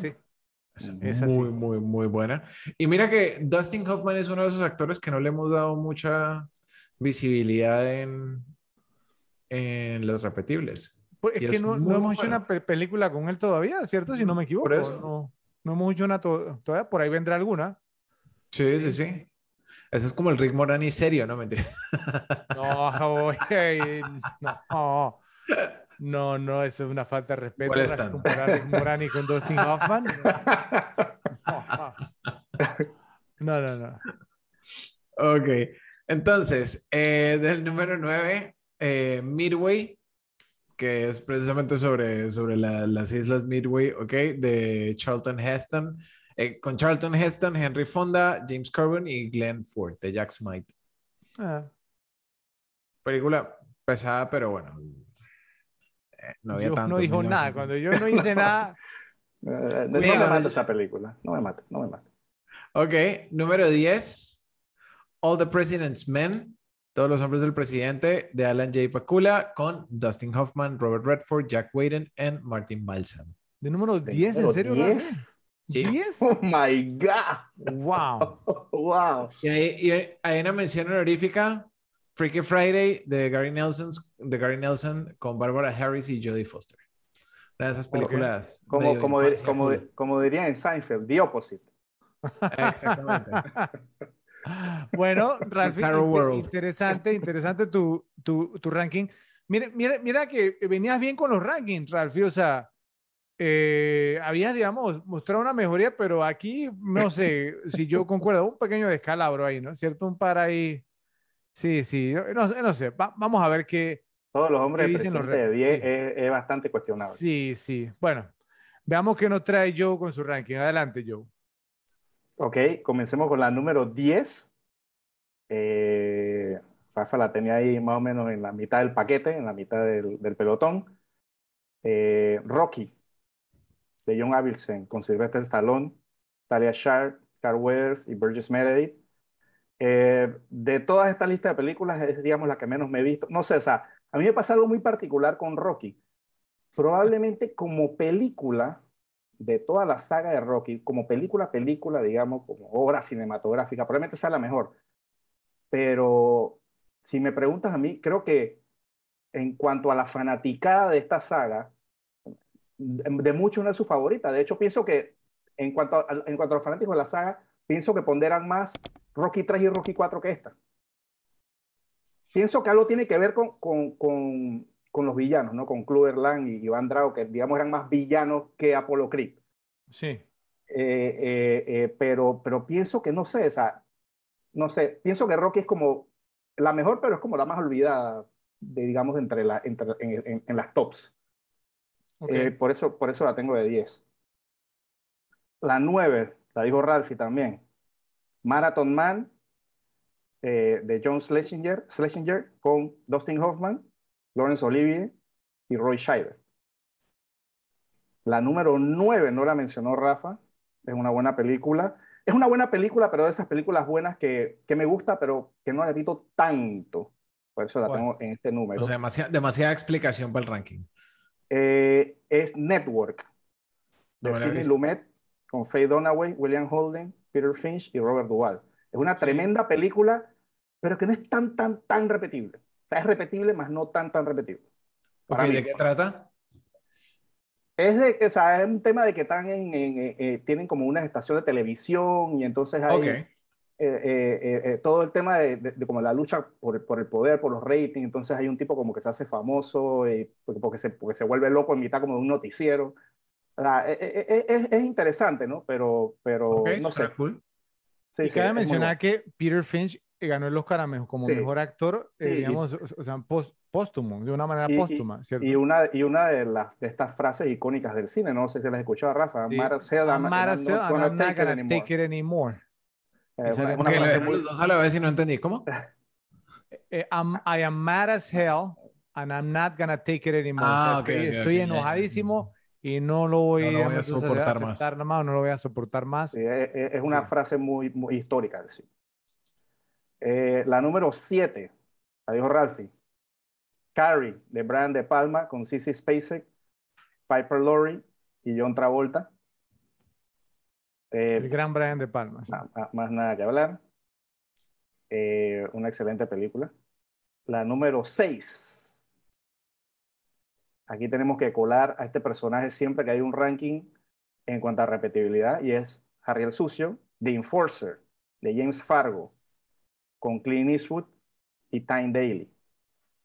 Siempre, hay que siempre, Clint, siempre hay que tener a, Sí. a Harry el Sucio. con Clint el nivel, el, el Sí. nivel de repetibilidad aumenta como un 200%. total. La número 5, esta puede parecer una sorpresa, pero este fue mi primer encuentro con este personaje o mi primera película que vi con este personaje. Después vi las otras, la original y, y bueno, y la, la última de hablar. Eh, pero es King Kong, de John la, Guillermin la- con, la- la de Jeff Bridges y Jessica Jeff Lange. Bridges, Charles Grodin y Jessica Lange. Eh, esta fue la primera King, la primera King Kong que vi. Me pareció, me pareció un muy buen remake, es un buen remake. Pero repetible yo. Eh, Sí, o sea, bueno, en su momento lo fue, ¿no? Que me la ve ahora mil veces, no, ¿no? Pero, pero creo que en su momento fue una película bien pegada, yo la vi bastante. Ok. Obviamente, eh, eh, el, el momento de, eh, de, de oro de Jessica Lange en esta película estaba pero divina. En Tutsi también. Sí. Eh, la número cuatro, la mencionó Rafa. The Omen, la profecía de Richard Donner con Gregory Peck y Lee Remick. Sí. Eh, ya lo mencionamos, una tremenda película de miedo y una película, pi- pienso que una película incluso hasta un poquito olvidada, ¿no? Pienso que la gente se acuerda mucho del Exorcista y esto, Sí. y esta es una película que es más o menos de la misma época Sí. y que también fue muy impactante y muy buena. Y mira, y mira que, que sus, sus sequels, o sea, las películas subsecuentes. Mejores que las del Exorcista. Sólidas. Sí, Me- son y mejores que las del Y Exorcista. las hemos mencionado también aquí. La- la- las secuelas son mejores que todas las del Exorcista. Eh, la número 3, aquí viene un sorpresón, sorpresón, una bomba. Pero, pero esa no es del 72. The, The Pink Panther Strikes Again, la Pantera Rosa ataca de nuevo. De imaginé que por ahí le ibas a Peter poner el Sellers y. Herbert Long. Eh, Esta es una película que la veo desde niño. O sea, eh, eh, yo de las otras películas de, de Blake Edwards de la Pantera Rosa me las he visto una o dos veces. Todas las demás. Esta película yo me la he visto más de 30 veces fácil. O sea, este- esta película en particular creo que la tenemos en video también. La vi mil veces, me sé los diálogos. O sea, es una película súper, súper, súper graciosa. Sí. Mi tema con las películas de la Pantera Rosa es que las vi, obviamente después de siempre haber visto la Pantera Rosa, y las vi de niño, entonces como que no me... Tú esperabas ver a la Pantera Rosa. Eso es lo que ver. Exactamente. Salían los, salían los créditos. Exactamente, pero Los para mí era como, como así un bajón completo que no pareciera la Pantera Rosa, era como que, ¿por qué? Claro, porque era Estaba sobre, niño sobre- y fue como... o sea, no, y, y esta película da mucha risa, de- de- de- el villano de la película es muy gracioso, las peleas con Kato, o sea, eh, es, es una película muy, muy graciosa, Sí, probablemente sí. uno de esos, de esos guilty pleasures, ¿no? O sea, me, da- me da mucha risa esta película. Y el principio genial.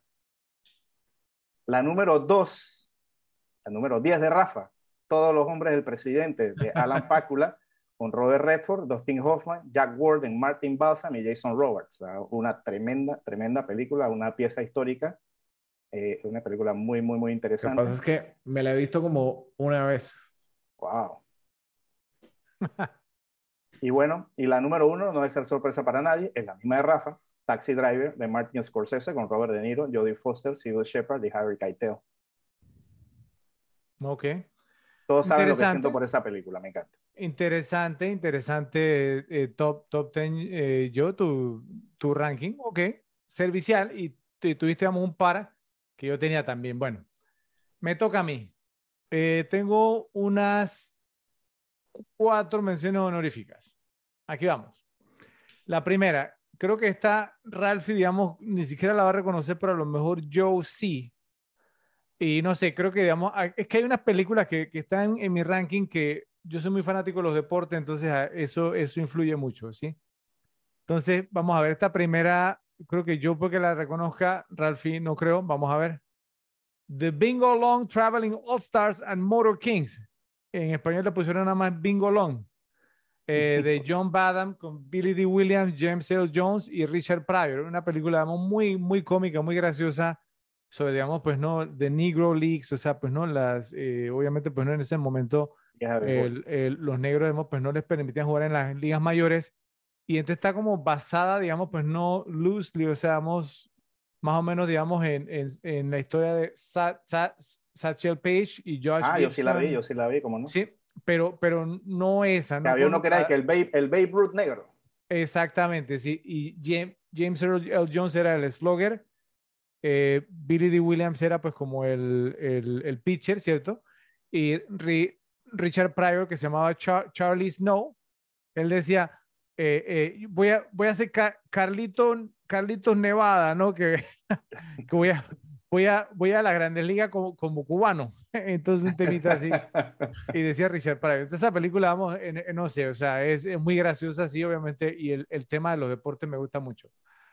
Eh, la otra mención honorífica, Assault on Prison 13, la mencionó Ralphie, asalto a la comisaría del Distrito 13, John Carpenter.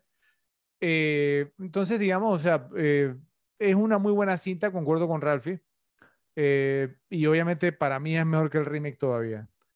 La otra también la mencionó Joe, eh, ¿no? The Pink Panther Strikes Again. Joe, la Pantera Rosa ataca de nuevo.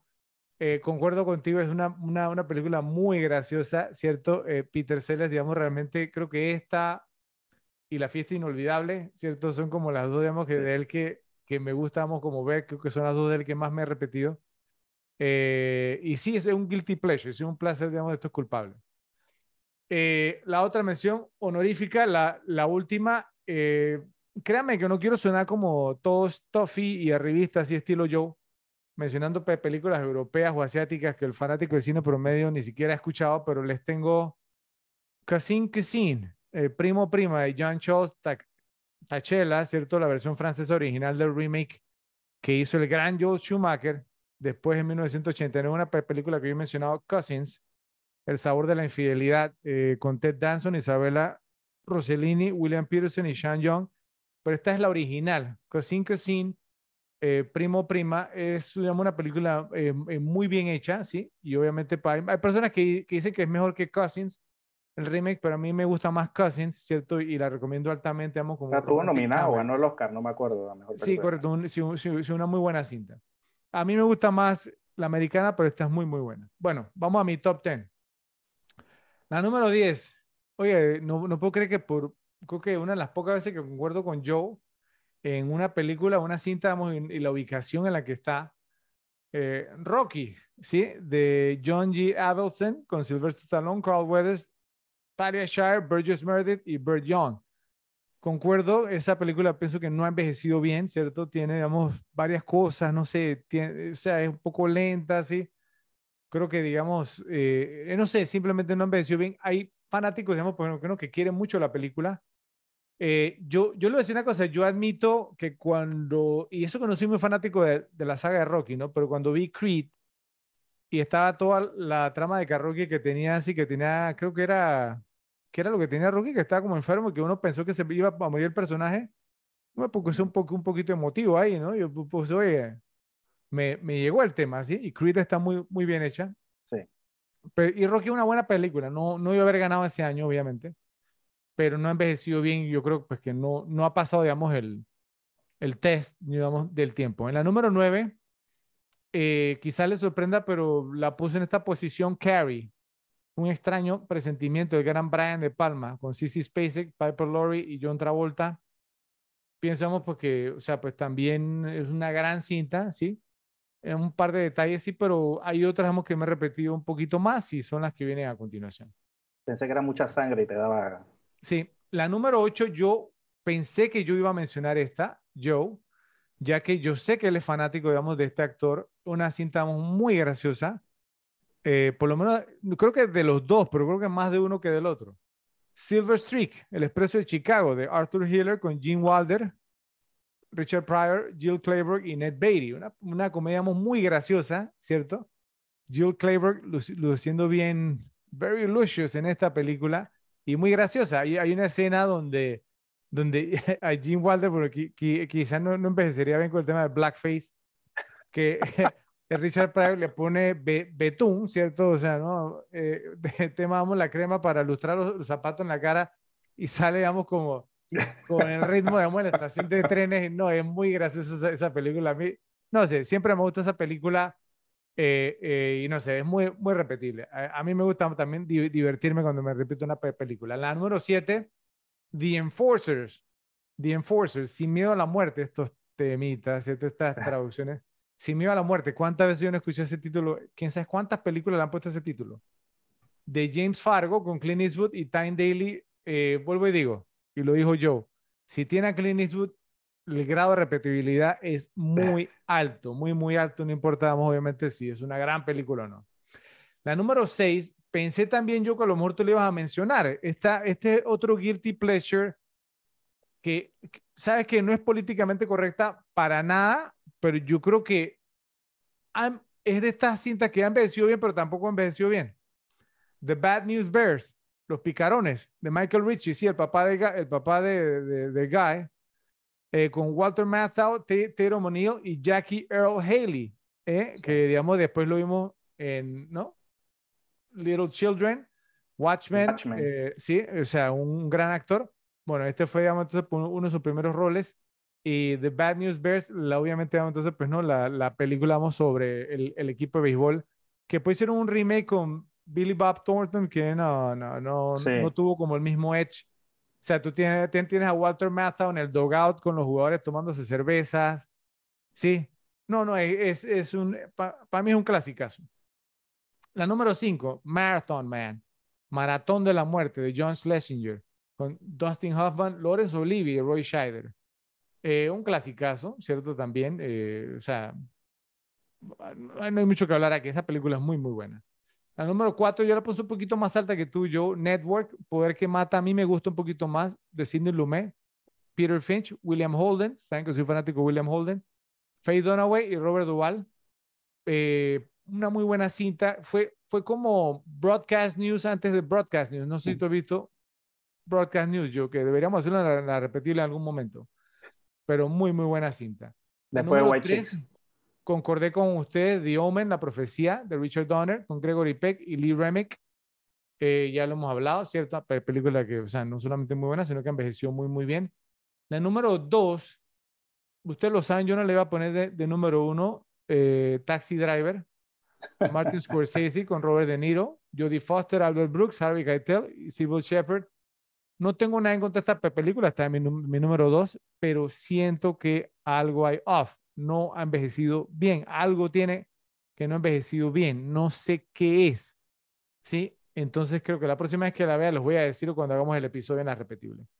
Y la número uno, vamos a ver si saben cuál es mi número uno. La he mencionado en varios, en varios episodios. Todos los hombres del presidente. Todos los hombres del presidente. All the President's Men. Como ustedes saben, yo soy un Robert Redford guy.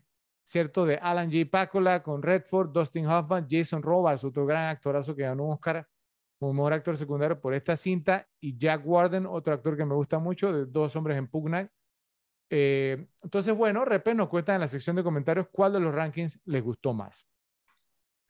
Asa Earl Carter fue un escritor de discursos segregacionistas de la década de 1950 y más tarde novelista occidental coescribió la conocida línea a favor de la segregación de George Wallace de 1963, segregación ahora, segregación mañana, segregación para siempre, y se postuló en las elecciones primarias demócratas para gobernador de Alabama en una boleta segregacionista.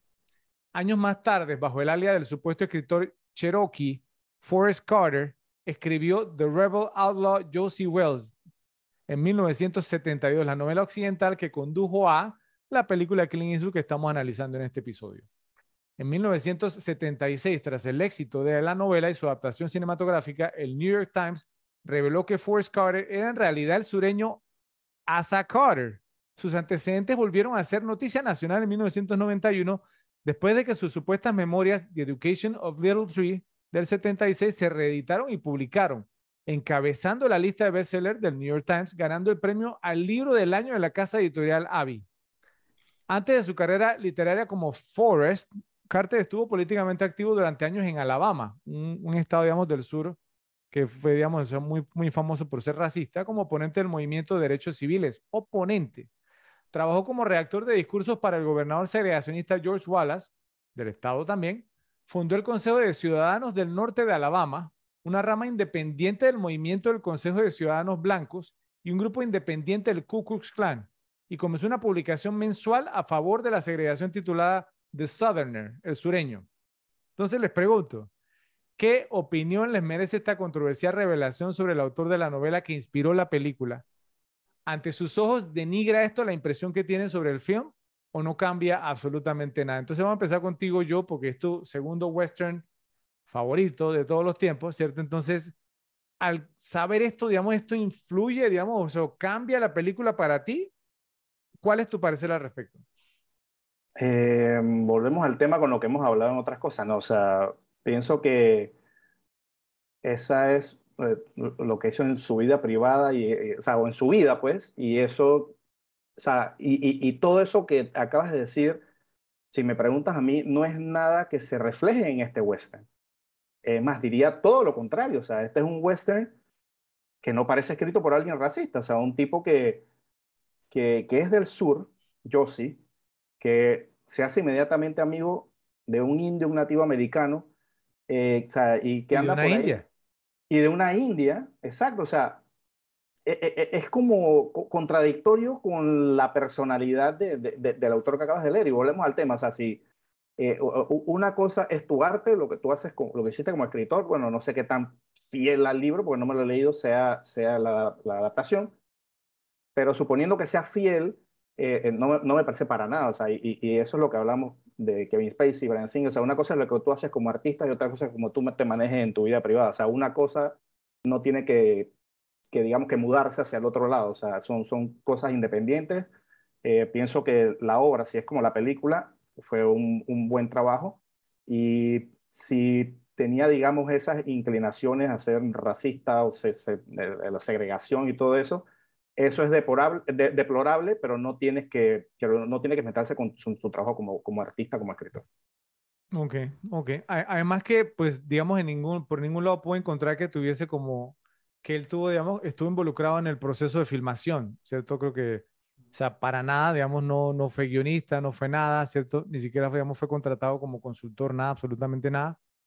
Entonces, pues bueno, eh, e, e, esta película no, no, no es, no, sé si la han llegado a ver por una película de esas de, de, principio del cine, El nacimiento de una nación de, de, una nación de D.W. Griffith. Sí, claro. Eh, eh, esa es una película racista. O sea, obviamente Griffith era un tipo racista y la película lo muestra, o sea, y esta no es nada que ver con eso. Ok. A ver, Ralphie, ¿qué opinas? Ok, bueno, la verdad es que estoy de acuerdo con Joe, no, o sea, los pensamientos del escritor no transpiran de ninguna manera a la película. Ojo, nunca leí la novela para saber realmente qué tan, o sea, qué tanto tinta racista tenía la novela directamente, ¿no?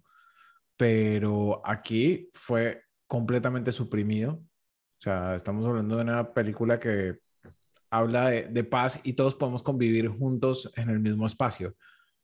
Entonces, creo que no, digamos, no, no afecta ese, eh, digamos, ese antecedente del escritor del libro a, la película. Bueno, lo que sí les puedo yo decir a ustedes, y yo concuerdo con su punto de vista, ¿cierto? Para mí, digamos, y, y lo dijo yo muy bien, me pareció, una cosa es como tu vida privada y otra cosa, vamos, el tema, vamos, como artista, ¿no? O sea, yo pienso que uno debe tener, tener como la capacidad de separar al artista, vamos, pues no, de su ideología, ¿cierto? Siempre y cuando no trates de imponérmela, ¿sí? Digamos, por medio de tu arte, que creo que es el problema al que nos estamos enfrentando hoy en día. Sí. Eh, pero, o sea, yo creo, digamos, que está de más decirles, ¿no? Pues que cuando, eh, pues no, me, me, pues, o sea, no, hice la investigación sobre este tema en particular, pues digo, si hoy por hoy tenemos, digamos, a personas que se ofenden o que critican, digamos, una serie, la serie favorita de Ralphie Friends, porque no había, digamos, entonces personajes, digamos, de minorías raciales, digamos, de los seis principales. Usted se puede imaginar, digamos, entonces las cosas que descubrí y, ¿no? Los reportajes, digamos, que leí hasta por YouTube, incluso de, personas denunciando a Clint Eastwood, que cómo era posible que Clint Eastwood que no solamente, digamos, había hecho una película, digamos, entonces celebrando la confederación, ¿cierto? Que yo en ningún momento pues no vi eso tampoco y si, lo, y si hubiera sido así, es una película, si me van a entender, eh, sino que encima le había dado, digamos, entonces pues fama y celebridad a un gran racista y que no sé qué, a piso, ya ustedes saben todo lo que dijeron, pues no ahí. Hubo uno, digamos, que se fue al extremo, pues no, que Clint Eastwood que se, se pudriera en el infierno, todas estas cosas. Yo, yo me decía yo, ¿what? la gente busca, busca razones para ofenderse. te lo juro que eso es, ¿se acuerdan del meme del tipo que va en la bicicleta y él mismo le pone un palo a la rueda enfrente?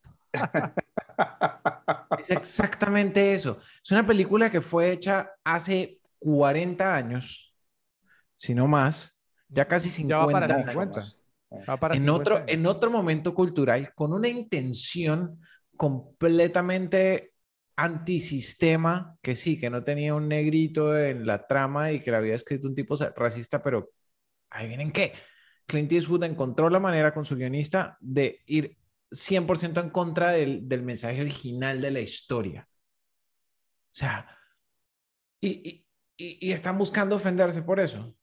Sí. o sea, con lo que el viento se llevó, quieren cancelar lo que el viento eh, se llevó. Eso es lo que iba a mencionar yo, digamos, o sea, o sea que miren, que, que yo, yo lo soy sincero, o sea, hay, hay, personas que me dicen, oye, pero Fred, ¿tú por qué, no sé, mantienes estos DVDs ahí que no sé qué, cierto? Le digo, bueno, primero pues porque es una inversión y es como, o sea, un tema ah, de, de, vida, pues, ¿no? O sea, pues, ¿no? De, durante mi vida fue almacenando películas, fue almacenando, yo colecciono las películas así.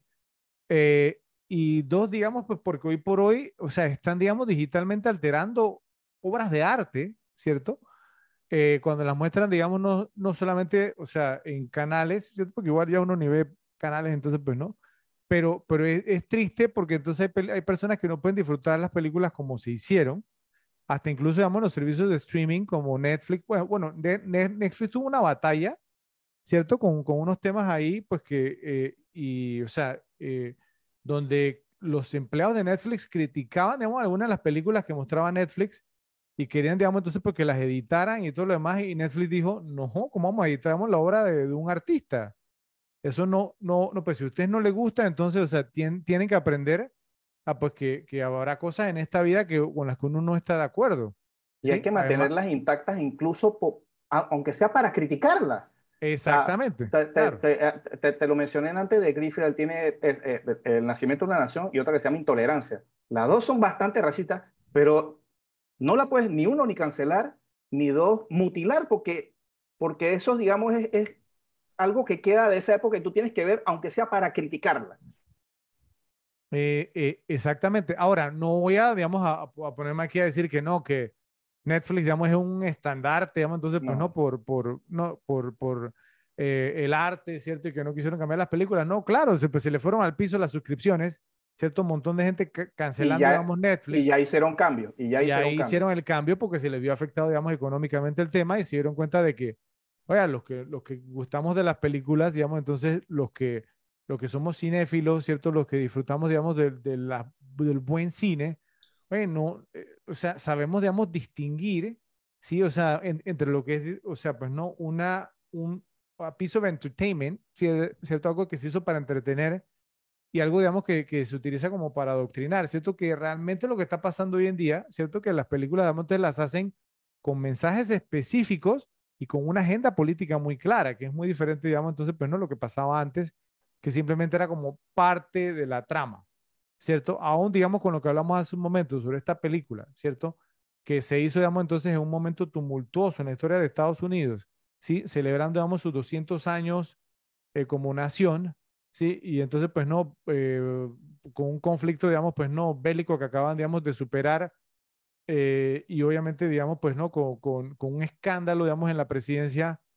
Y aún así, ¿cierto? Obviamente, pues no, o sea, no fue, algo como tan obvio, ¿cierto? Uno no podíamos llegar y decir, ah, bueno, que es que como Richard Nixon, ¿cierto? Entonces tuvo que renunciar, entonces eh, eh, la película entonces se fue hacia el lado de los demócratas porque Nixon era un republicano. No, eso no se ve nada de eso aquí, ¿sí? Y no hay una agenda política. Entonces, yo sí no estoy para nada de acuerdo, digamos, con que, o sea, se mezcle como la política, ni con mis dos pasiones, ni con el cine, ni, ni con los deportes que odio ver, digamos, también que se mezclen, digamos, esas dos cosas. Así que eh, este señor, digamos, pues no, pues muy despreciable que haya sido, ¿cierto? Si su obra no muestra, ¿cierto? Su forma de pensar, ¿cierto? No comparte, digamos, entonces sus ideales, eh, digamos, de segregación. Entonces, yo no tengo ningún tipo de inconveniente, ya que la considero una gran película y me la seguiré repitiendo.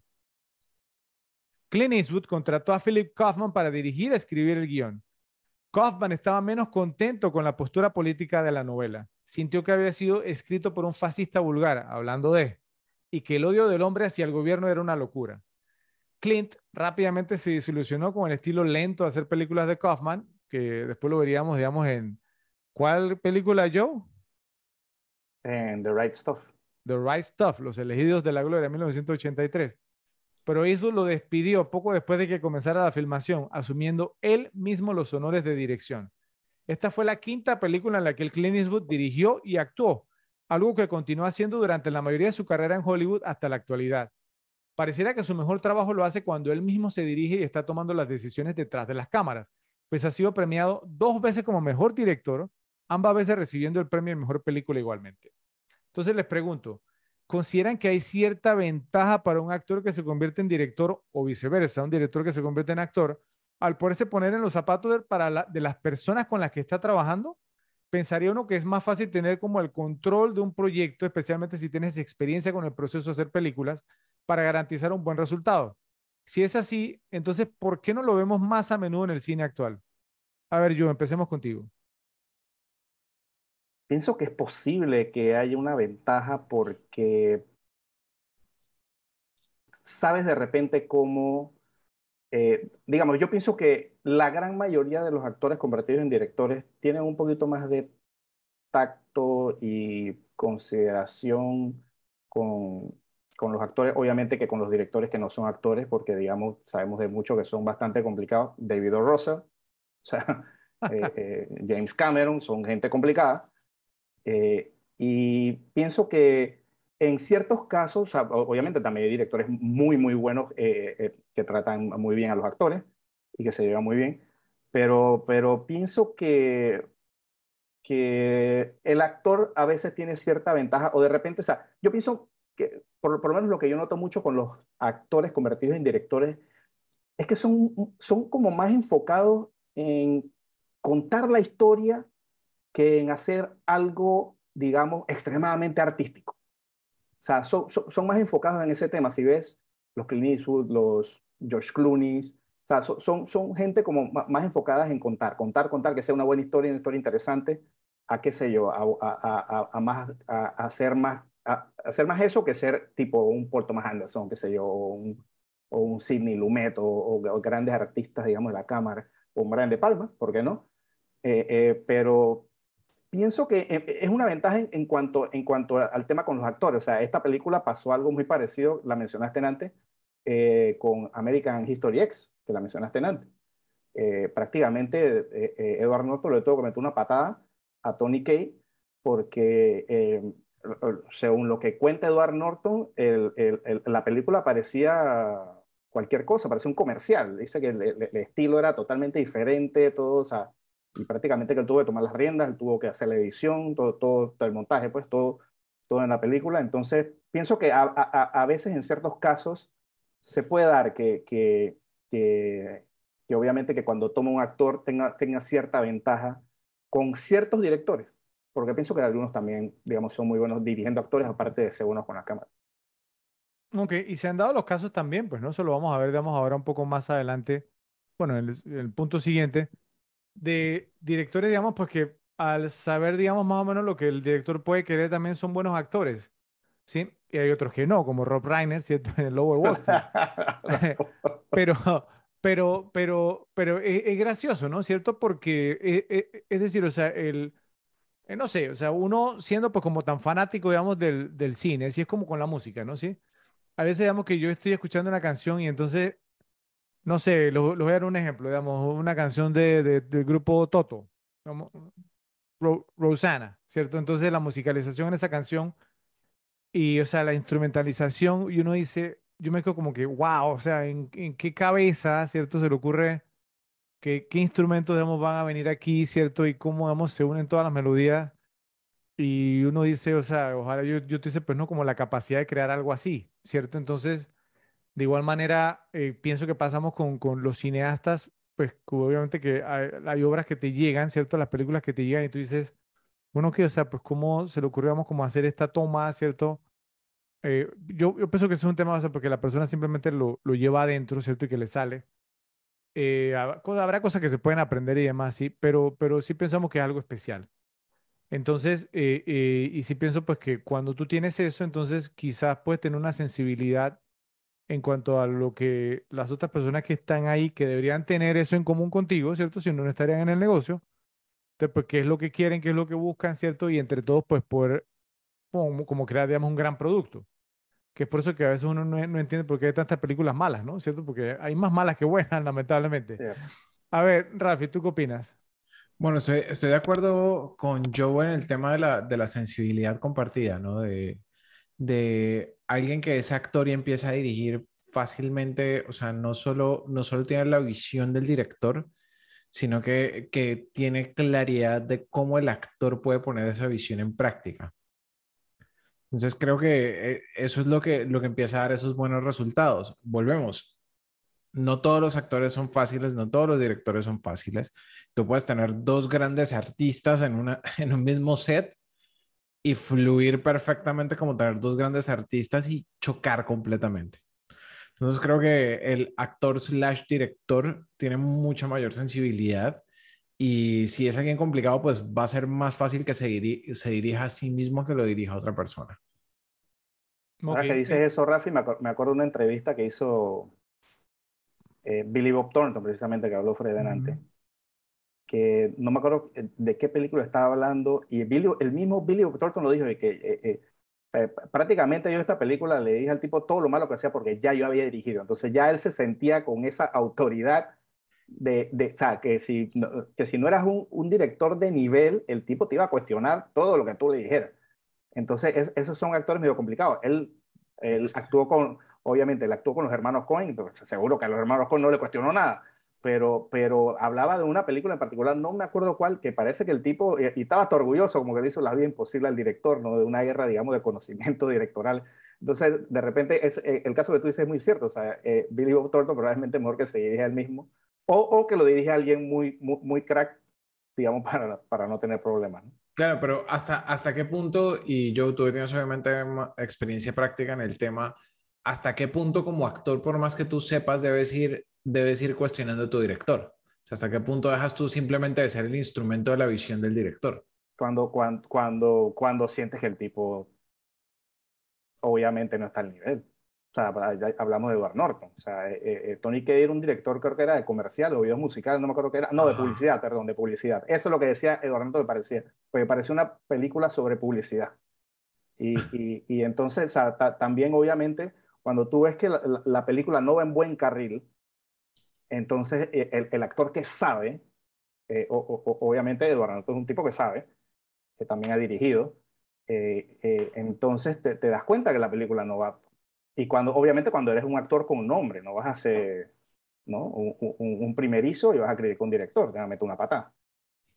Ahora, yo tampoco un tema infalible, porque yo creo que todos hemos escuchado entrevistas o todos hemos leído historias, digamos, de que están filmando una película, ¿cierto? Y, y digamos, sí. entonces, pues que hay actores que dicen, esto, es, esto es un desastre, ¿cierto? Yo no sé qué diablo está haciendo este tipo. Eh, me da vergüenza esta película. Eh, yo he escuchado a Morgan Freeman, digamos, dar entrevistas. Boogie Nights fue un ejemplo de esa con, con, sí. con, ¿cómo se llama? Con Burt Reynolds. O sea, Burt Reynolds despidió a su agente después de Boogie Nights y dijo que nadie sí. lo iba a volver a contratar en su vida. Y la película más éxito no pudo ser y hasta lo nominaron a un Oscar. Lo nominaron o sea, eso, a un eso Oscar, está totalmente perdido en la vida también. ¿no? Sí, sí, correcto. En, o sea, y, y, pasa, no, no, y yo mencioné a Morgan Freeman porque yo me imaginé que tú ibas a sacar a Burt Reynolds, pero Morgan Freeman que un actor apoyamos ¿no? de mucho renombre, también yo lo he escuchado, digamos, porque él ha hecho un par de películas que, muy buenas y que donde ha dicho, yo no sabíamos pues, ¿no? en qué dirección quieren llevar la cosa, no sabía qué quería el director, pensé que era un desastre y cuando vi la película al final, entonces me pareció fantástico y ahora es un clásico, es ¿cierto? Es entonces, eso pi pienso, pienso que eso puede pasar en dos casos. En un caso de que el tipo sea muy malo o de que sea tan crack como Paul Thomas Anderson que tú no tengas su nivel artístico y no te hayas dado cuenta. O sea, eso, eso pueden ser do, do, dos veces que pasa eh, de diferentes situaciones. ¿no? Ok, ahora, eh, para contestar la pregunta, yo sí concuerdo también que es una, una ventaja. Eh, y hace un momento hablaba de, de la música, ¿cierto? Y, y, y yo pienso que es igual. Es igual porque, em, di- digamos, no es lo mismo un, un- cantante, no sé, pues eh, eh, cantando, digamos, al- algo que otra persona escribió, ¿cierto? Un cantautor, digamos, no sé, eh, se me viene, digamos, un, eh, un paisano nuestro, yo, cier- ¿cierto? Rubén Blades, ¿cierto? Eh, digamos, pues que eh, ustedes van a decir, ah, bueno, que es mi salsero favorito, ¿cierto? Porque pues es panameño todo lo demás. Puede que sea así, ¿cierto? Pero también hay un tema, pues que yo pienso que cuando tú escribiste, eh, digamos, la letra de la canción, ¿cierto? Entonces tú sabes el sentimiento que le quieres dar.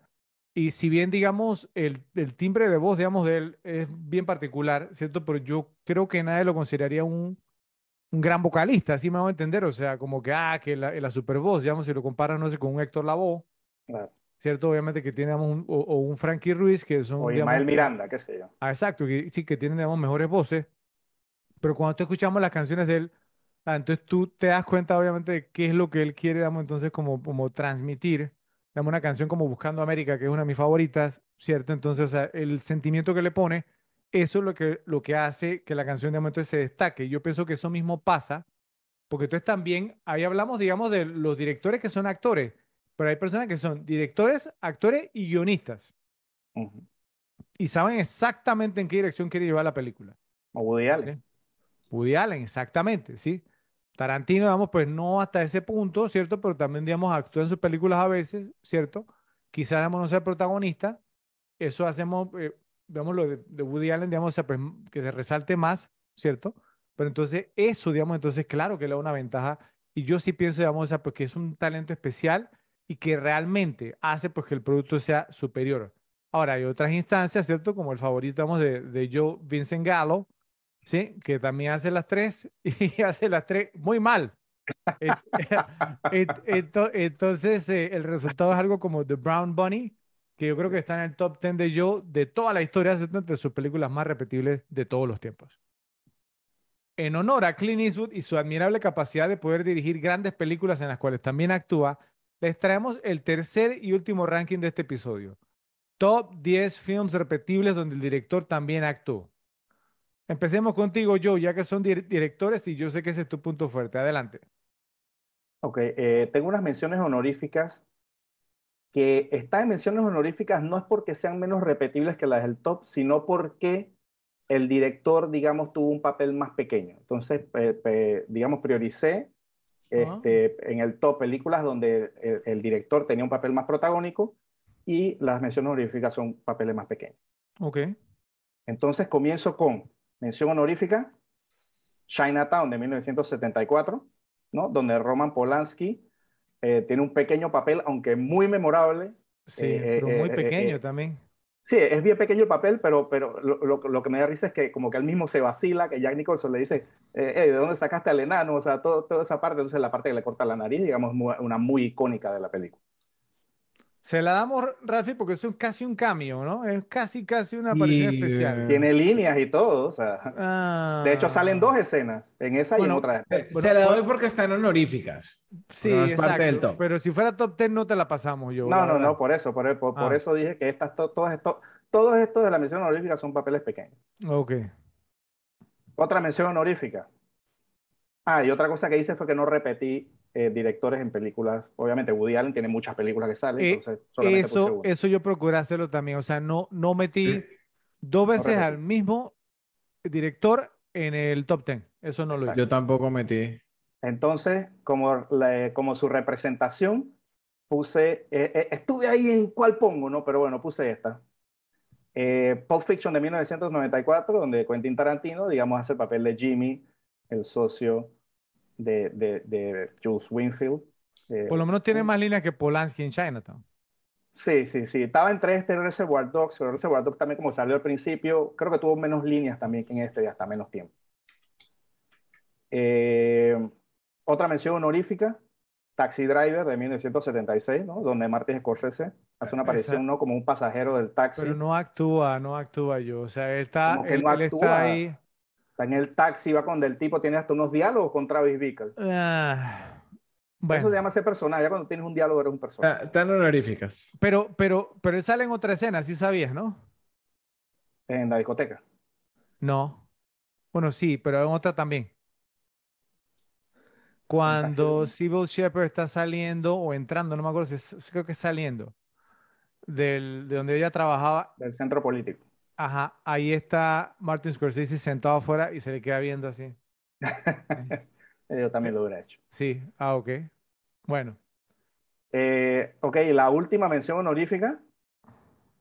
eh, obviamente por el sexto sentido de 1999, M. Night Shyamalan, que hace el papel de Dr. Hill eh, en una parte en la película. En- Entonces comenzamos con el top 10, la número 10. Vamos a ver. La es que película re- es... re- re- repetible, yo, repetible. Sí, ¿Cómo sí, te vas a seguir sí. con tu... Bueno, vamos a ver. La película, sí, ya te darás cuenta que es por repetible. To- Toshiro Claro. Mifune como Toshiro Mifune en las aventuras de Toshiro Mifune. Kurosawa no, Ah, Sony Kurosawa- Chiva, Sony Chiva va, va- va- va a Kurosawa no aquí. actuaba si no tuviera en la lista. La número 10, Danza con Lobo de 1990, donde Kevin Costner hace el papel del teniente Dunbar, Ok. papel protagónico. La número 9, El Gran Dictador de 1940, donde Charles Chaplin hace los papeles de Hinkel, el dictador de Tomania, y del barbero judío. Me imaginé que ibas a poner ese. Sí, yo, yo la tenía ahí en, en vista, pero es que no, no es tan repetible para mí. No, por eso está el número 9. La número 8, Do the Right Thing de 1989, donde Spike Lee hace el papel de Mookie. Papel bastante protagónico, por no decir protagónico. Ahora, mira, mira que esa yo, esa, esa yo la vi hace poco. Yo la consideré y me parece que Spike Lee actuó bien, pero es muy preachy, ¿sabes? O sea, yo, Sí, o sea, obvio. o sea, es demasiado, es que es demasiado preachy, o sea, de- o sea, predica demasiado y para mí, eh, o sea, yo la consideré, pero no la metí ni siquiera en, en las, en las menciones porque es que es demasiado, sí, es demasiado. Co- Como que te agarran con un martillo y te estén dando en la cabeza toda la película, ¿sí? No sé. De la actuación de él sí, pero la película como tal pienso que no ha envejecido tan bien, no sé. Eh, No sé. Yo sí pienso que han envejecido un poco bien como están las cosas de unos años hacia acá. Pero bueno.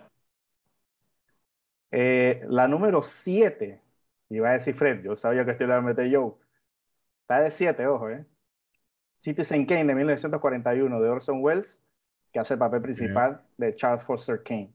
Me sorprende que está de, esté séptima. Eso sí me sorprende. Bueno. Eh, la número 6. Esta la tienen los dos segurito. Tropic Thunder, una guerra de película de 2008 de Ben Stiller, que hace el papel de Tox Pittman en la película. Ok, bien, bien. Yo, oye, yo mo- la tengo en honoríficas. un lado, mostrando un lado humano, oye, qué bien. la número 5. Yo sé que está Fred. Si la tiene, la tiene en honoríficas o no la tiene. Porque ya, Ah. ya sabemos su opinión. Braveheart de 1995, donde Mel Gibson protagoniza como William Wallace. ¿De cuál la tienes? ¿De cuál la tienes? ¿Número qué? 5. Cinco. Esa Ah, se no. veía venir por ahí, se veía venir. Sí, sí, sí, sí, sí, yo, yo sabía. No, yo solo estaba, estaba pensando si coincidíamos o no en el número. La número 4, sorpresa, sorpresa. A lo mejor no tan sorpresa, ¿eh? Iron Man de 2008, donde John Favreau hace el papel de Happy. Un Pero capítulo de la repe- un ¿cuántas capítulo de la tiene John. Favreau en Iron Man? Yo salió un pocotón de tiempo. Pero líneas. Que, que tener el background es una cosa, pero Pero líneas, es un protagonista en la película, olvídate. O sea, sale muchísimo en la película. ¿Tú dirías, Ralphie, que es uno de los cuatro o cinco leads? No. No. Entonces, bueno, A ver, vamos a, vamos a salir, a salir de, Pe- pe- de esto. pe- por- Espera, espera, espera, pero yo tengo que poner en la edición el- la nota de voz que dejamos de que no tenía que ser lead o... o- o- no, no, no, tranquilo, tranquilo, que Ok, da, ok, ok. da- dale, dale. Bueno, me, me, me sorprende, me sorprende. Está bien, está bien. Como te- repetible, como repetible. Sí, sí, está bien, repetible. está bien, sí, ok. Ok, John Favreau aparece después de Paul Bettany eh, como Jarvis en IMDb. Como séptimo lead por ahí. Ok, bueno. No, doceavo. do- eh, bueno, o sea, se, Jarvis está de 11, güey. se lo, se lo vamos a dejar. de- de- va- vamos a dejárselo porque realmente está, está por lo menos está asumiendo, digamos, entonces el espíritu de- del ranking. Bien, yo te, te lo aplaudo. Bien, la número 3, episodio de las repetibles, Unforgiven, Los Imperdonables de 1992, donde Clint Eastwood hace el papel de William Money. También se veía venir. La número 2, también se veía venir. Annie Hall de 1977, donde. Woody Allen hace el papel de Alvy Singer, mi película favorita de Woody Allen. Tiene que Bien. estar. Y la número uno, ¿se verá venir o no se verá venir? A ver, Fred, te voy a, te voy a decir para que no digas que la vi venir. A ver, ¿cuál es? La número uno. Da- dame una pista, dame una pista porque hay No, muchos no te puedo dar pista porque no te puedo dar pista. no De, puedo de dar- una vas a saber cuál es. Ah, ah, Ok, pregunta. ¿Está De Niro? ok, No, ok, ok. Yo, mira, mira, mira, es que yo pensé que, que iba a ser Ciudadano Kane. Yo pensé, yo hubiera jurado, más, yo hubiera jurado que iba a ser. Está entre dos. Te voy a dar dos. claro, Ok. a ver. Una puede, puede, puede que sea Slim Blade No, y la otra a Bronx Tale. no. Tampoco. No, porque dijo que no estaba el Pacino. Dijo que no estaba el Pacino. estuviste cerca. perdón, estuviste cerca, estuviste cerca. Cerca, estuviste cerca. Ajá. Porque es La loca historia del mundo de 1981 de Mel Oh. Brooks. Donde ¿Dónde Mel estuve Brooks- cerca? ¿Por Ah, dónde estuve cerca? Por el director, Mel Brooks, bueno, sí. es el director de las dos. Mel Brooks hace el papel de Moisés, Commodus, Torquemada y de Luis XVI. Está bien. Ok, bien, bien. La más repetible, bien. Buen listado yo. Yo no la vi venir, pero bueno. Me gustó, me gustó. Yo pensé que iba a poner Citizen Kane de número uno, mira, la verdad, o sea, te, te lo aplaudo. Muy buen, muy, muy, muy bien. A ver, Ralphie, vamos a ver tu ranking. Va a estar interesante porque eh, que yo sepa, los hermanos Wayans han dirigido algunas, ¿no? Ay, Guachix tiene que estar ahí de todas Así maneras. es, claro. Sí, no, no, no hay ninguna de los, de los hermanos ahí. Ah, No, no hay favor. consecuencia. ¿Te das cuenta? No es consecuente el hombre. No, no, no hicieron, no, no, no No. pasaron el corte. White Chicks pasó 5.000 puestos después en los capítulos de...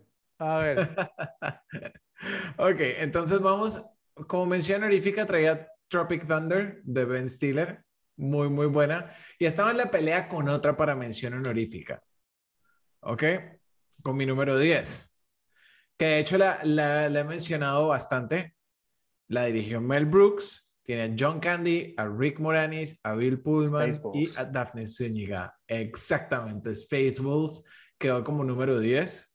Ok, una, una pregunta. ¿Qué, ¿Qué personaje hace Mel Brooks en la película? Yogurt. Pero, ah, ok, bien, bien, bien.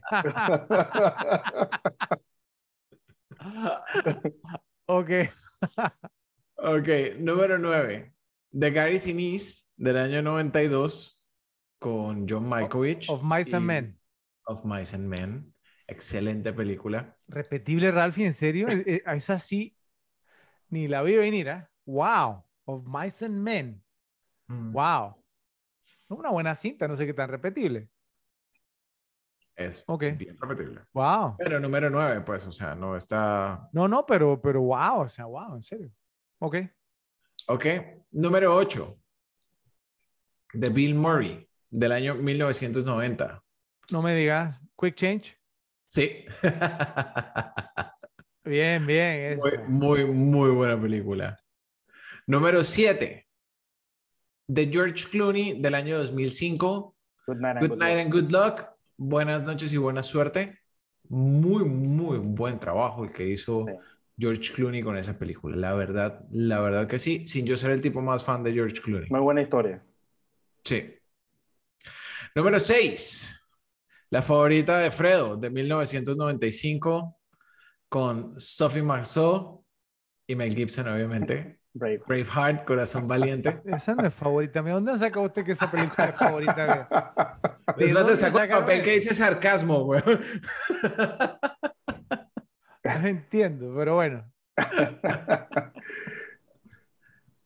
Una que, que pensé que de pronto yo iba a tener, me parece increíble. eh, obviamente, Fredo me va a voltear los ojos cuando la diga, pero de Roberto Benini, La vida es bella. Uf. Muy, muy, muy Ese- buena. es una buena película, pero es como un martillazo. Ese ha sido un martillazo en la cabeza. bro. Sí, sí, la Sí. verdad, la verdad, Ralphie. Bueno, pero me- ah, pues la lista de. Schindler, o sea. Sí, pero la lista de Schindler, tú sabes que, que, que, que, que vas a sufrir desde el minuto, bueno, no es el minuto uno, pero digamos, más o menos del principio hasta el final. Pero esta es como que da risa, pero después quieres llorar. Da risa, pero después quieres llorar. O sea, es una película, no sé, A mí me un encanta. carrusel. Una montaña rusa. Me encanta y creo que des- desde, la primera, desde la primera vez que la vi, causó súper buena impresión. Y es de esas buena, que de vez en cuando entro por ahí. Número cuatro, de Woody Allen, precisamente Annie Hall. Me encanta, me encanta Woody Allen. Esta es mi favorita. Sí, Ok. Ok. Listo. Eh, cerca con Small Time Crooks. Número 3, porque había que meter a Clint Eastwood del 2008. A ver si, si saben cuál es, que le he mencionado buen Del par de 2008, veces. Gran, Gran Torino. Gran Torino. Gran Torino. Me encanta esa película. Súper, súper, súper bien hecha. Con una banda sonora increíble. Y el hecho de que Clint Eastwood haya tenido que, que ver con la creación de esa banda sonora, de hecho la canción principal, la letra la compuso él, la cierra completamente. Entonces, de todas las películas en las en las que ha actuado y dirigido Clint Eastwood, para ti la más repetible es Gran Torino. Sí, Wow. es la que más me he repetido de él. Para mí es Ojo. fugitivo Josie Wells, pero bueno, no la pude meter. ¿no? Por eso No, no, sí, obviamente no. no se puede. Exactamente, pero, o sea, él tiene muy buenas, otras películas que son muy, muy buenas, pero esta es la que más me he visto. Y acuérdense Ok. que yo no veía muchos westerns realmente. Entonces, Ok. ok. Número dos, del 2012, con John Goodman, Brian Cranston, Alan Arkin y, por supuesto, Ben Affleck, Argo.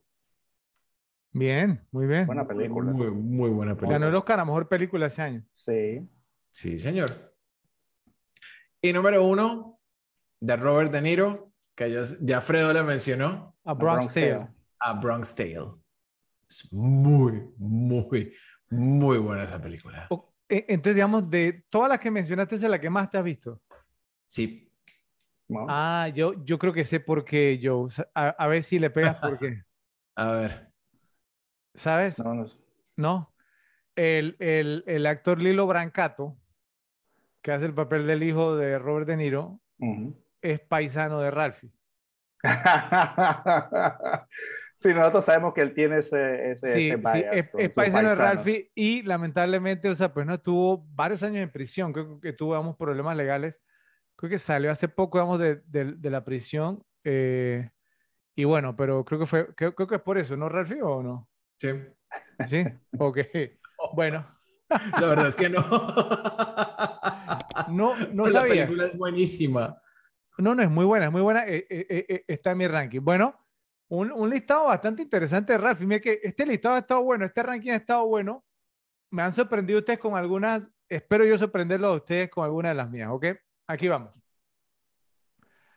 Tengo obviamente unas menciones honoríficas, ¿ok?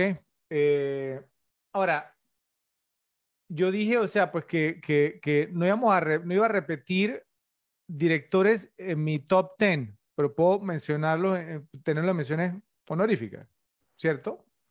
Si no, me lo salto, no importa, está bien. Tranquilo, Fred, tú, hiciste ya bueno. un top, tú, hiciste- tú ya hiciste un top 40. No, ya no, no, no, no, no, no, no, licencia no, para no, matar. no, bro. No, no, aquí va, aquí va. Ok. ok. ok. Eh, High Plains Drifter, La venganza del muerto, de 1973. Estuve entre esa y Un Mundo Perfecto, A Perfect World, con Kevin Costner, pero High Plains Drifter ganó por muy poquito, por muy, muy poquito. Eh, y casi pues no entra, digamos, en el top 10 también, pero no la puede meter, digamos, en el, en el top 10 del 73, ¿cierto? Obviamente, con Clint Eastwood. Eh, otra, digamos, que yo he mencionado en varias ocasiones, digamos, en el, en el ranking, Tropic Thunder, una guerra de películas del 2008 de Ben Stiller, ¿cierto? Con Robert Downey Jr., Jack Black y Tom Cruise. Esta, eh, digamos, me fui con esta como mención honorífica. Hubo, sí, bueno, de este actor, ob- obviamente fue, no, no, entró en el top 10 él tampoco. Eh, Heaven Can Wait, El cielo puede esperar, de 1978, de Warren Beatty, con Julie Christie, James Mason, Charles Gooden y Jack Warden. Él tiene otras excelentes, digamos, pues, ¿no? como Reds y Bullworth, pero esta me parece la más repetible. Ve, tiene temas también, digamos, de, los deportes, que sí, que el quarterback de, de, los Rams, ¿cierto? Entonces ahí también, eh, no sé, la película sí me la repetido en varias ocasiones, me parece muy, muy graciosa. Hubo un remake por ahí con este, ¿cómo se llama el comediante este? Ah, eh, ah, se me fue, bueno. Ah, por, por, ahí me regresa, pero no, no fue muy bueno. Eh, Tutsi, Joe, mención honorífica de 1982 de Sidney Pollack, eh, que también, digamos, tiene un rol en la película, ¿cierto? Con Dustin Hoffman, Jessica Lange, que la, mencionamos hace un momento, eh, Bill, y Bill Murray, y Terry Garr. Eh, y la otra mención honorífica, yo mira que la mía no entró en el top 10, por lo menos el tuyo sí, Citizen Kane, Ciudadano Kane de 1941 de Orson Welles. ¿Ok? Entonces vamos ahora con el top 10. Aquí vamos, de la que más, más me he repetido. E, estuvo casi entró yo, digamos, la, la, historia del mundo, la Mel Brooks, ¿cierto? Pero, o sea, y me la repetido en varias ocasiones, pero estas que voy a mencionar son las que más me repetió. La, la número 10, Throw Mama from the Train. Eh, tira o bota mamá del tren de 1987. Eh, de, de, Danny DeVito con Billy Crystal. Esta película es muy graciosa. Ian Ramsey. Eh, está, digamos, o sea, basada, o sea, como en, en, una que hizo Alfred Hitchcock, ¿sabes cuál yo, no? Extraños en un tren. Extraños en un tren, exactamente. Y la película, digamos, es muy, muy, muy graciosa. Eh, la trama, digamos, pues donde De Vito quiere matar, digamos, entonces a su mamá y Billy Crystal quiere matar, digamos, entonces a su esposa o ex esposa, ¿cierto? Y entonces, no, tiene, tiene una escena memorable, no sé, no, yo sé que no es una gran película, pero un guilty pleasure. Sí, me la he repetido muchísimas veces y la dirigió De Vito. La número 9, yo no la, la, tenía tan alta como ustedes, Annie Hall del 77 de Woody Allen con Diane Keaton y Tony Roberts. Es cierto, es una gran película, sí, o sea, eh, no ha envejecido mal, ¿cierto? Tiene un par de cositas ahí, pero ha envejecido bastante bien y es muy graciosa. Y un gran guion, realmente un gran guion, entonces la tengo en la número 9. La número 8, esta, esta es una que, como les digo, esta es una de, de esas, o sea, ¿se acuerdan que hemos hablado, digamos, en el caso mío de que me la he visto mucho por el tema del sexo opuesto. Bueno, yo pues tuve una novia que, que y, y, que estuvimos como enamoradísima de esta película y la, y la ponía cada rato, ¿cierto? Entonces, bueno, por default me tocó a mí verla en varias ocasiones. Me pareció muy, muy buena. Yo pensé que Ralphie la iba a mencionar, yo no, la verdad. Y es reciente, A Star is Born.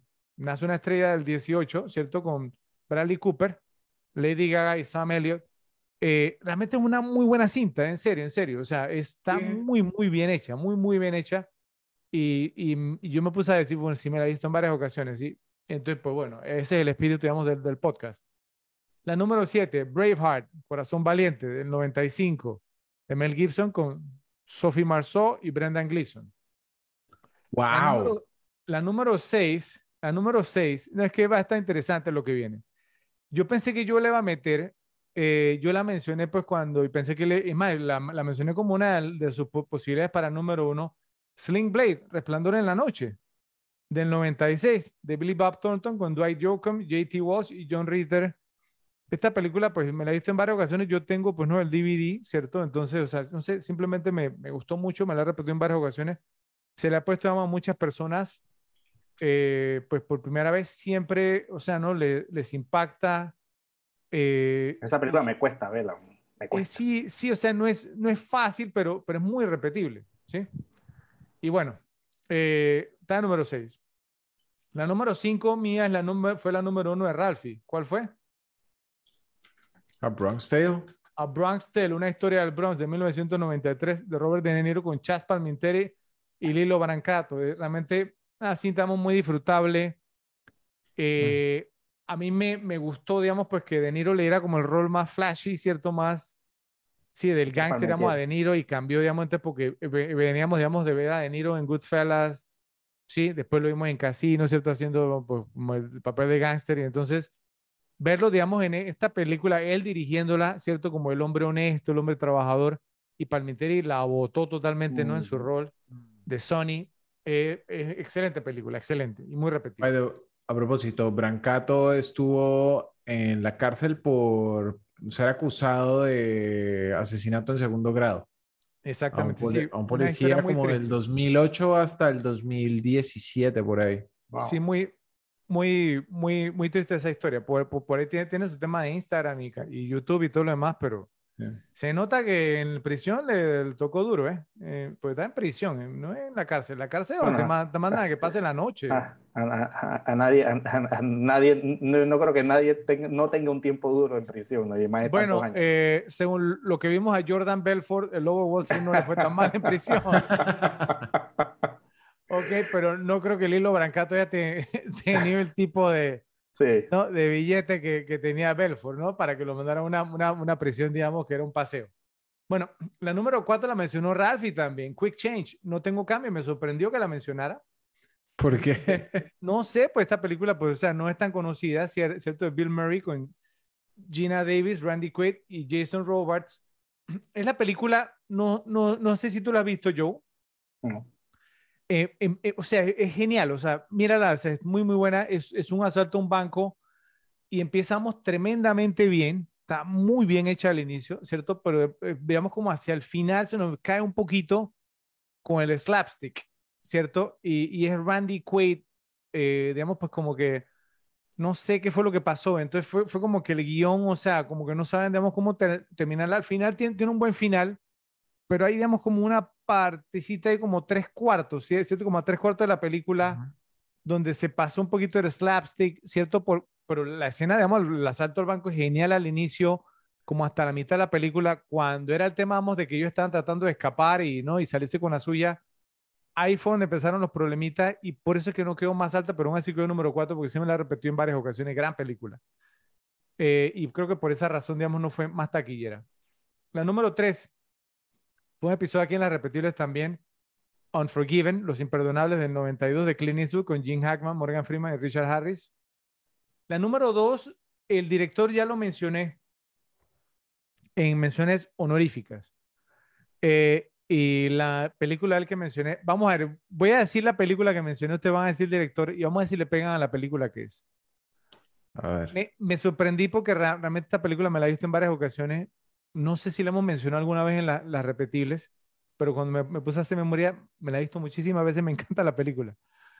Eh, eh, el, eh, lo mencioné Tropic Thunder en menciones honoríficas. Ben Ok. Y la película es, Su- la película es Zoolander. Lander. No, no es su, su- Eh, Walter. Mitty. eh, The ajá. Secret Life of Walter, Of Walter Mitty, la increíble, la increíble vida de. Walter Mitty. Esa película, yo no sé, miren, o sea, eh, esa película cuando yo, yo la vi, tocó un nervio. Yo no puedo creer, digamos, que esa pe- película no recibiera premios, ¿cierto? Que no fuera nominada, o sea, la ignoraron totalmente, pero está muy bien hecha, eh, con un excelente guion. Es del 2013, ¿sí? Eh, obviamente Ben Ujú. Stiller, ¿cierto? Con Cri- Kristen Wiig, Sean Penn y Shirley MacLaine. O sea, es una película no sé, es, es que me, me, me, me llega, pues, ¿no? O sea, cada vez que, que, que puedo la veo, me llega la película, eh, eh, no sé, creo que, digamos, como la, la actuación de Sean Penn fue como al dedo, ¿cierto? Su participación, que no, que no fue muy, muy amplia. El mismo Ben Stiller, o sea, pues no todo, los efectos especiales, digamos, están muy bien hechos también, o sea, no hay nada, digamos, que esté como fuera de lugar. Y mira, está en número dos porque eh, del, del listado es la segunda que más me he repetido. Y yo me quedé así, Wow. wow, sí. Eh, no, The Secret Life of Wal- Walter Mitty, o sea, Sí. excelente cinta. Y de verdad, de verdad, o sea, yo no puedo creer que, a que pasó desapercibida ese año en los Oscars. No me acuerdo qué película habrá ganado ese año, pero por lo menos que hubo una nominación, algo así, pero muy, muy buena. Hasta Kristen Wiig lo hizo bien. La, Cierto, la sí. banda sonora de esa película, dentro de la banda sonora está Major Tom, probablemente mí la mejor versión de, de Piña Colada Song. también, La también. Jack sí. Johnson. Muy, muy bueno. No, no, no. Es, que, eh, o sea, yo, yo, yo me quedé, yo, me he visto, yo me he visto esta película, ¿no? La increíble vida de Wa- Walter Mitty demasiadas veces y creo que me la veré muchas más. Y esa película va a ir escalando, digamos, en mi, en mi ranking de, de repetibles. Y yo creo que, pues, en algún momento, pues, ojalá, ojalá la podamos hacer en el podcast. Y la número uno, también es un director que lo mencionó Ralphie, eh, pero yo no lo he mencionado, ¿cierto? Él lo mencionó por Argo. Ajá, Ben Affleck, Gone ¿Y Girl. qué película será? The Town. The Town. La Exactamente. Atracción peligrosa, que como le ponen ese nombre, pero bueno, del 2010 eh, con John Hamm, Jeremy Renner, una gran actuación, Rebecca Hall y Blake Lively. O sea, cuando yo vi The Town, eh, digamos, eh, no sé, a mí me gustan las películas, digamos, de, de, de, asaltos al banco. Ustedes pues ya se habrán dado, dado cuenta, con Hit, Fuego contra Fuego, The Dark Knight, ¿cierto? Que inicia con un asalto al banco. Pero es que The, Town a mí me agarró totalmente, digamos, o sea, desprevenido porque yo no sabía, o sea, ya la había, creo que ya había hecho Gone Baby Gone, ¿no? Ben Affleck, ¿no? Ya, ya la había hecho. Pero The Town, digamos, me agarró totalmente fuera de base porque eh, fue un tema, una película que está súper bien hecha, ¿cierto? Eh, o sea, las actuaciones, una película tight, con un guion tight. Eh, él mismo actúa también, el personaje principal, o sea, que es difícil, ¿cierto? Sí. Y no, o sea, la actuación de Renner, de Ham, ¿cierto? De Blake Lively, o sea, eso es buenísima. Y cuando me senté, yo dije, ¿saben qué? De este listado, de, de, de Town es la que yo más me he visto. Entonces tiene, tiene que ser mi número uno. 10 mi número uno, ¿cierto? Y bueno, pues espero pues que los repes concuerden, ¿cierto? Pues porque nos van a dejar en la sección de comentarios cuál de los rankings fue el que más le gustó, con cuál, digamos, están más de acuerdo. Vamos ahora con las mejores escenas. Entonces, Ralphie, vamos a empezar contigo. Adelante. Ok, bueno, mira que la película tiene muy, muy, muy buenas escenas, eh, pero mi favorita tiene que ser la negociación entre, entre Josie y Diez Osos. Mm, es muy bueno. En un western, y, yo me ponía a pensar, o sea, ¿cuál fue la escena que más me gustó, que más me tocó? Increíblemente fue la escena que no había ni violencia, ni persecuciones, ni nada. Esa, esa escena a mí realmente me, me llegó, me pareció muy, muy bien creado el diálogo, me pareció muy bien interpretada por las dos personas, la tensión que, la tensión que traía la, la, escena desde, desde, o sea, desde todo el prólogo, todo el preámbulo y, y, llegar a la negociación me pareció muy, muy, muy bien llevada. ¿Te puedo preguntar algo, Ralfi? O sea, cuando, obviamente, pues no, eh, la, la, viste la primera vez, cuando vi, cuando, viste, bueno, yo, yo sí, vamos a hablar con 10 osos y viste que se iba acercando y eso, ¿pensaste que iba a haber violencia? Sé sincero. La verdad es que no. La verdad es que es que sentí como que, que, iba, iba, a pasar algo diferente, especialmente por el personaje de, Josie Wales. Ajá. En un western. Entonces estaba, entras como en un, en un, pequeño debate, pero sí siempre, siempre fui como hacia, hacia no haber violencia. Y es más, pensé la primera vez que la vi que ahí era que terminaba la película. Hubiera sido un muy buen final para la película. No, porque quedaba pendiente el tema de, de Fletcher y de Terrell. Eh, había que darle. La verdad es que. tenía que tener, tenía tener un cierre. No, no me, no me hubiera hecho falta ese cierre. No, pues una película de venganza, Ralph, como uno si la película inicia que bueno, masacran a la familia. O sea, pero para mí, para mí era, era un asunto de. Hubiera sido una muy buena conclusión. Entonces tú, tú hubieras hecho como el, el, el tema del cierre con Terrell y Fletcher y después cierra con 10 osos. No tiene el mismo efecto. Bueno, no sé. ¿Qué más? Eh, bueno, me, me, gusta mucho la, la escena en, en, que Josie y Long Weary se conocen. Es muy buena. O sea, es, muy, muy, bien hecha. Muy, muy buena. O sea, es, es completamente inesperada. Al final te están presentando a este personaje y, y es una escena en la que todo puede ir para cualquier lado. Entonces me gustó muchísimo, muchísimo.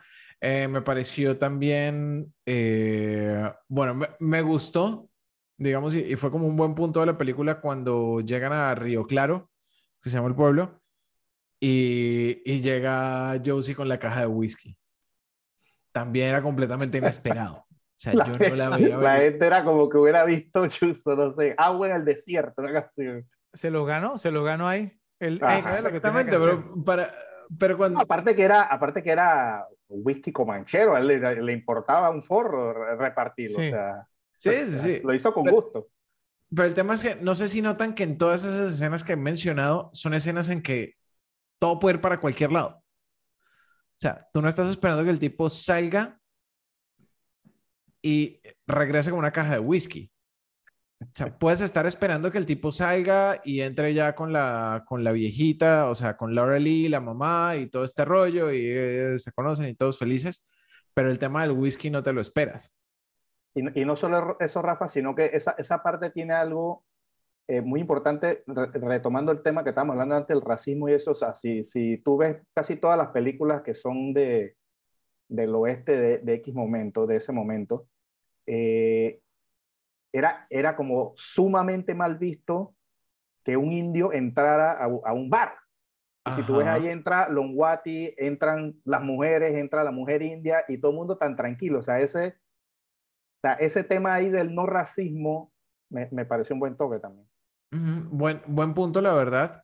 Y, y, otra cosa que me gusta entonces ya cuando va, digamos, a concluir ese esa pequeña porción, es cuando entra el tipo y pregunta por Josie Wales. La casa recompensa. Y, y, entonces el tipo sale y vuelve. Y entonces basado en todo lo que ha pasado, no sabe si se van a sentar a tomar un trago, si le va a disparar.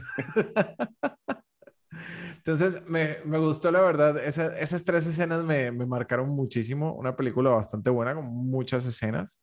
Okay. Pero esa, esa me, me, gustó, esas tres me gustaron bastante. Ok, Rafi, buenas elecciones. Eh, vamos contigo ahora yo, a ver. Eh, bueno, que, quiero tocar un, un par de esas que mencionó Rafa, pero digamos algo que por lo menos de, de, de, como, como lo que a mí me llama la atención de esa, de esa parte. Eh, el, la que decía Rafa del de el, el primer encuentro de Josie con, con, con Longwari. Ajá. Eh, eh, eh, o sea, es que eh, esa, esa, parte es como una montaña rusa, ¿no? Pero comienza con él escabulléndose, escabulléndose al indio que supuestamente se le de escabullina. Entonces, él comienza, digamos, a, a, decir como un mensaje medio político, ¿no? En el momento, ¿no? Que nosotros estamos aquí, nos dijeron que íbamos a ser más felices en otro lado, no sé qué. Entonces, eh, el tema pasa como de ser gracioso a ser serio. El tipo está diciendo eh, eh, eh, cosas por las que, por la que pasaron las tribus allá. Y, y, y, de repente cuando se voltea allá, yo sí no tenía ahí. O sea, el tipo se había ido. Entonces pasa como de nuevo como a ser gracioso. Entonces, esa, esa escena me, me, gusta mucho por eso. Sí. la otra que mencionaste, lo, lo, ¿no? Lo, lo, lo, del cazarrecompensa me da risa porque el tipo se va y entra, entonces la gente está así, ¿no? Como que contenta, y cuando el tipo entra, está como que, ¿qué pasó aquí? Entonces se va y vuelve a estar contento, el tipo vuelve a entrar, entonces todo el mundo queda como en shock. Y yo sí, y lo que me parece que yo sí lo mata y el otro cazarrecompensa, la, la, la, nada más le veían, pero la herradura del, del, del, del caballo huyendo, salió huyendo. Entonces es, es, es, muy buena. O sea, eh, yo pienso que mi favorita en verdad y creo que esto ha sido medio, medio una tendencia, ¿no? Los últimos episodios, uno que otro. Para mí, eh, eh, para mí la mejor y la que más me llega, no solo por la escena, sino porque tiene muy buen diálogo, es la parte final de la película. O sea, esa parte cuando, cuando está en el bar y llega Fletcher y pregunta y todo el mundo está como, dice, no, no, yo sí voy, ah, sí estuvo por aquí, pero lo mataron, están como encubriéndolo. Entonces esa parte eh, eh, eh, ¿no? Que, que, que, demuestra ya como lo compenetrado, o la familia, como decía Fred, ¿no? la familia que se consiguió Yossi en, en, prácticamente a donde iba, eh, lo comienzan a descubrir, entonces está Fletcher ahí que obviamente sabe que Yossi está ahí, le pasa por enfrente, todo sale, y, y, y, cuando sale él ve que Yossi está sangrando, entonces comienza a decir todo ese diálogo de, si me lo encuentro, se lo debo, le doy la, el, el, primer chance. voy a buscar a México. Pero, ajá, me voy a México y, y y solo quiero decirle que ya, la guerra ya terminó, como que de, déjalo ir ya, ¿no? O sea, eh, ya también conseguiste tu venganza y eso. Entonces, e, es, esa parte para mí en cuanto a, en cuanto a impacto, me, es, eh, la parte final me parece, me parece la mejor escena. Muy buena. Eh, tengo otras, ya lo, lo, dije antes cuando dije por qué me gustaba la película, ¿no? Todo, dije que era, que siempre me quedó en la cabeza la parte de él con la Gatling, obviamente esa parte cuando la gente se va a entregar este, y, y, y, era, y era, digamos, una, una trampa y le comienzan a disparar todo ese tiroteo que hubo en, en, en esa parte, obviamente cuando yo sí cogí la Gatling, cuando comienza todo el mundo, digamos, es, esa parte eh, como, como escena me parece muy, muy buena. Es muy impactante esa parte. Sí, sí, es, y, y, y está bien hecha, o sea, es una, y es una escena, ¿no? Media prolongada también, ¿no? Sí. Eh, y la otra que tengo para cerrar es, este, y esta me llama la atención porque es como, en, en, en, bueno, lo voy a decir, cuando Josie no, explica, le explica a Long Wari cuál fue su lógica para, para matar a la gente en esa parte cuando dijo vas, vas a silbar Dixie o, o, vas a, o, vas a, disparar, ¿no? Le dice a la que no, que este tipo tenía cara de loco, que no sé qué, papá, papá, papá. Y que es prácticamente lo contrario de lo que dice en Unforgiven. No sé si se acuerdan. Sí, en Unforgiven es la misma situación. El tipo mata a la gente en el bar, no sé qué, y le preguntan, hey, pero cómo, y el tipo dijo, prácticamente dijo que fue como de suerte, ¿no? A William Money siempre ha tenido suerte en los tiroteos. Entonces, eh, eh, eh, es como, me, llama mucho la atención porque esta parte sí explica, bueno, lo dice por este, sí analizó, digamos, la escena, que es, la que, tengo acá atrás, es la que tengo acá atrás, de hecho, ¿no? Sí. entonces, es, muy interesante, ¿no? Cómo explica eso, que, incluso le dice, le, le dice que, Longwari le dice, y el de la derecha, y bueno, ese te lo, yo sabía que tú estabas ahí. Y, le presté atención. Y si hubiera fallado. Entonces, esas son las, que tengo como mejores. Muy, muy, muy, muy, muy buena observación. Yo, ustedes ya dieron algunas de las que yo tenía. Eh, pues no, la masacre eh, cuando Fletcher traiciona a sus hombres y, y Josie, eh, digamos, toma la Gatling y arrasa con medio pelotón. una, una que no mencionaron, la escena, digamos, del, del, del, paso con el ferry, ¿cierto? Cuando Josie dispara, digamos, la soga del ferry también esa es muy buena. Tiene un poquito de comic relief. Y la línea que él dice, ¿no? ¿Cierto? O sea, eh, bueno, que no, no, voy a, no voy a pisar una categoría más adelante, pero, pero esa escena, digamos, también es muy buena porque creo que, o sea, pues no lo veías venir, ¿no? ¿Cierto? La primera vez, dices, ¿qué, qué van a hacer? O sea, pues no va, va a disparar uno por uno y después entonces el, el, el eh, sí, el, el, que tenía al lado el vendedor, o sea, él, le dice, tú no vas a poder matarlos a todos antes que lleguen y este dice, no, no tengo que matarlos a todos. Limpiando el escupitajo. Exactamente. Entonces ahí, ahí, ¿cómo se llama? Eh, Joe o sea, muestra su ingenio, ¿cierto? Y, y, me causa gracia porque entonces Joe dijo que le parecían más ingeniosos, más astutos otros personajes que este, pero creo que de los, de, los movimientos más astutos, digamos, que ha hecho un personaje que Clint Eastwood, este es uno de los más astutos y que no lo veías venir, ¿o no, Joe? ¿Cierto? No, es, que yo no, que yo no digo que este sea menos ingenioso, digo que es como más, más temido que los otros. O sea, tiene, tiene como otra aura este personaje. Ok. Eh, bueno, yo, yo, yo concuerdo con Joe. Pienso pues que la, la escena de, o sea, pues no, de, de, si van a silbar Dixie, o sea, el, ese tiroteo, vamos, me parece pues como la mejor. Además, pues que uno no, no se lo espera, ¿no? Porque, porque pues estaba como todo tranquilo. Si uno veía al vendedor, uno decía, bueno, este pues que lo reconozca, pero pero uno, uno decía, bueno, a lo mejor no va a decir nada, ¿cierto? A lo mejor se frisea. Sí, exacto, se frisea o no va a querer que le disparen. Eh, pero luego entonces, habla, los soldados están ahí y uno dice, oh, ¿qué va a hacer ahora? ¿Cierto? O sea, pues ya uno, ya la película, o sea, te había mostrado de que era capaz él, ¿cierto? Eh, en, la, en, la, en, la, en la escena, digamos, eh, previa donde bueno, no previa, pero, pero donde se, se, se encontró con eh, Moonlight, ¿no? Luz de Luna, ¿cierto? Y bueno, no, no es que si la rescató ella ahí, pero bueno, creo que algo tuvo que ver. Eh, y entonces, pues bueno, pasa lo que pasa, y entonces, pues no, y el recuento, ¿no? Sí, o sea, lo que dijo yo, este, esa parte me gustó mucho. Sin, sin, sin, embargo, o sea, me, me parece que es la, la, la, mejor, pero creo, ah, o sea, un, un par, de que me impactaron. ¿Saben cuál me impactó? La primera vez que la vi, que me quedé así como que, bueno, ¿qué va a pasar aquí ahora? Fue cuando los comancheros descubrieron a Laura Lee, eh, o sea, no en, en la, la, diligencia, digamos en la carreta, ¿cierto?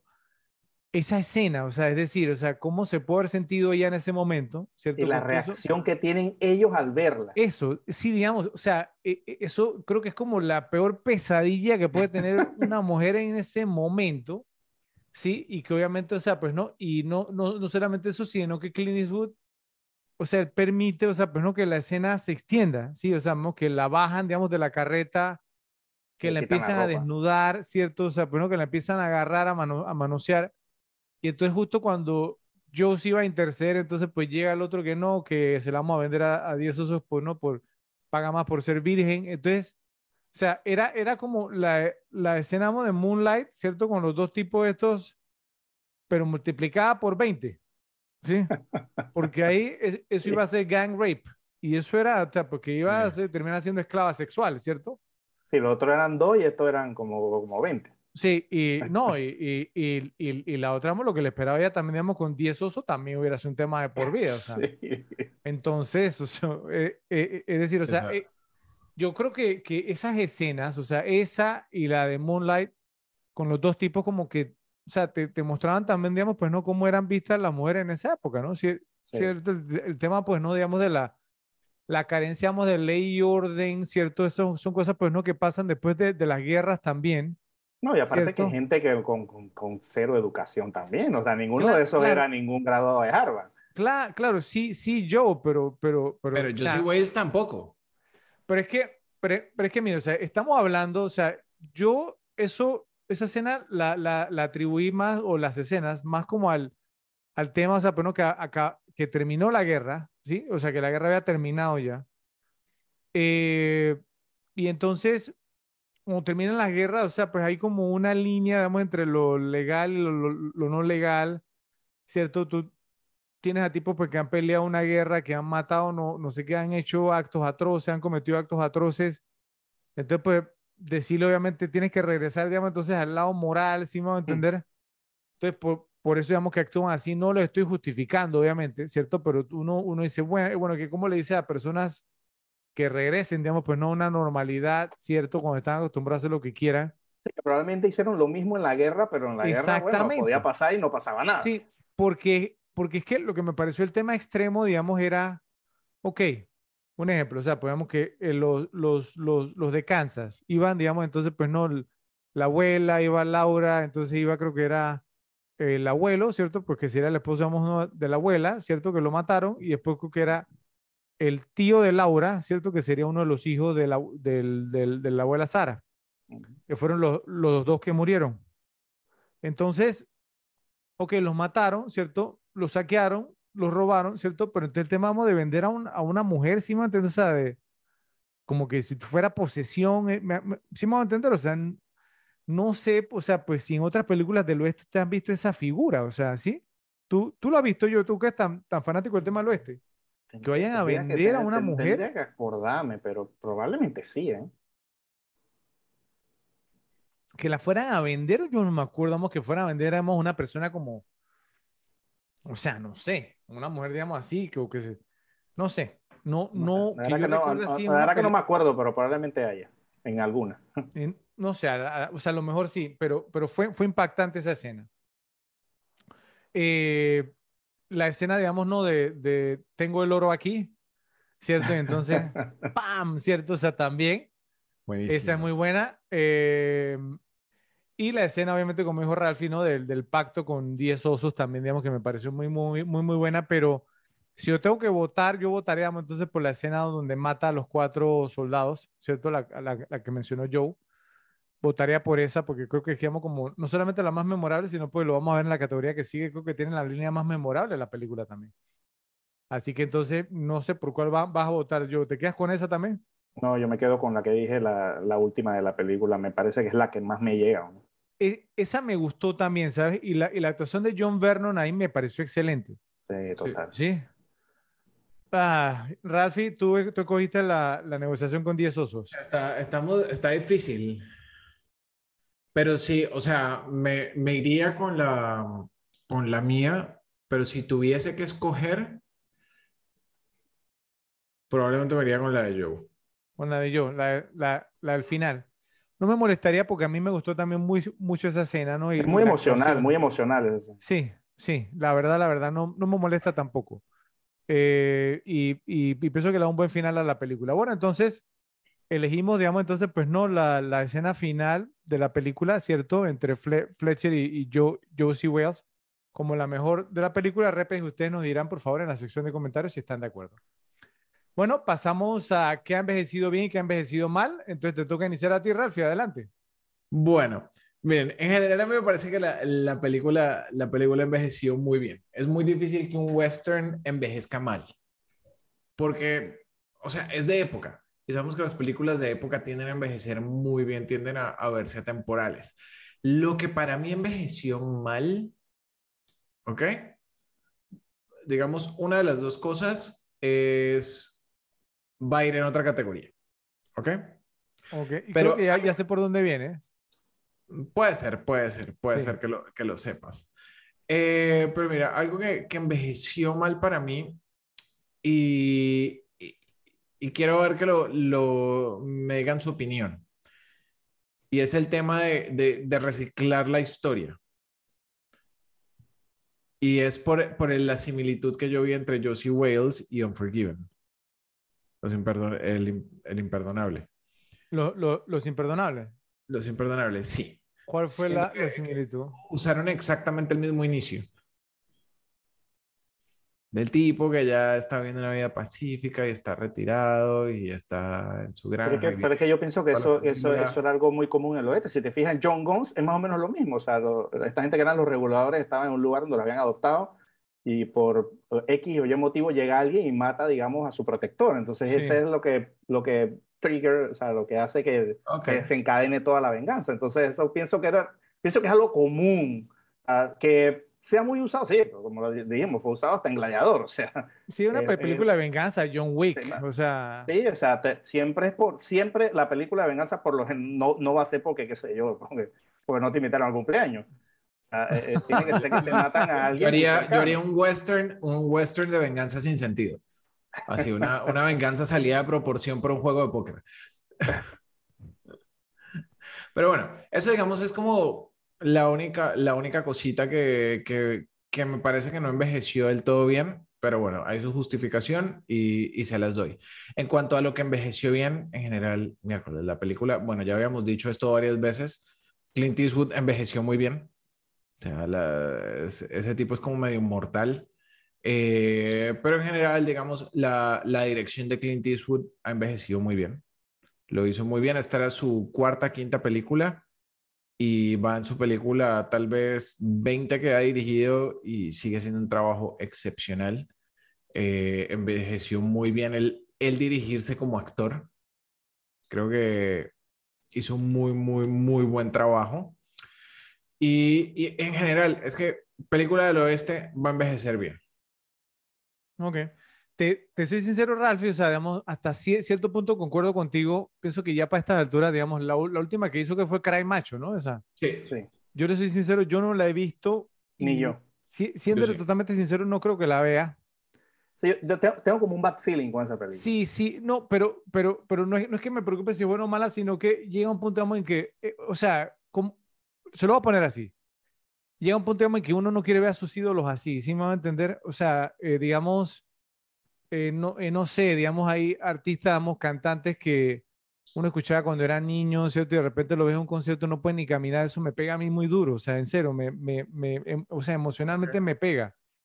es como, no sé, creo, creo que yo, digamos, se va como a, a, identificar con lo que voy a decir ahora, es como que tú me dijeras hoy por hoy, Oye, ven a ver, digamos, a Larry Bird jugando contra Magic Johnson, eh, eh, digamos, un eh, one on one. Yo, yo, diría, no, qué, yo, yo, yo, yo, diría, no, gracias. No, yo no quiero ver eso. Eh, no, no, no, no tengo ni, na, ni el más mínimo interés, digamos, en ver hoy en día a Larry Bird jugando contra Magic Johnson. No me interesa. Eh, y no okay. sé, es, es como ese tema, es como ese tema eh, y, y, bueno, obviamente, o sea, no voy a decir que ha envejecido mal Clint porque tiene como noventa y pico años, no sé cuántos que tiene.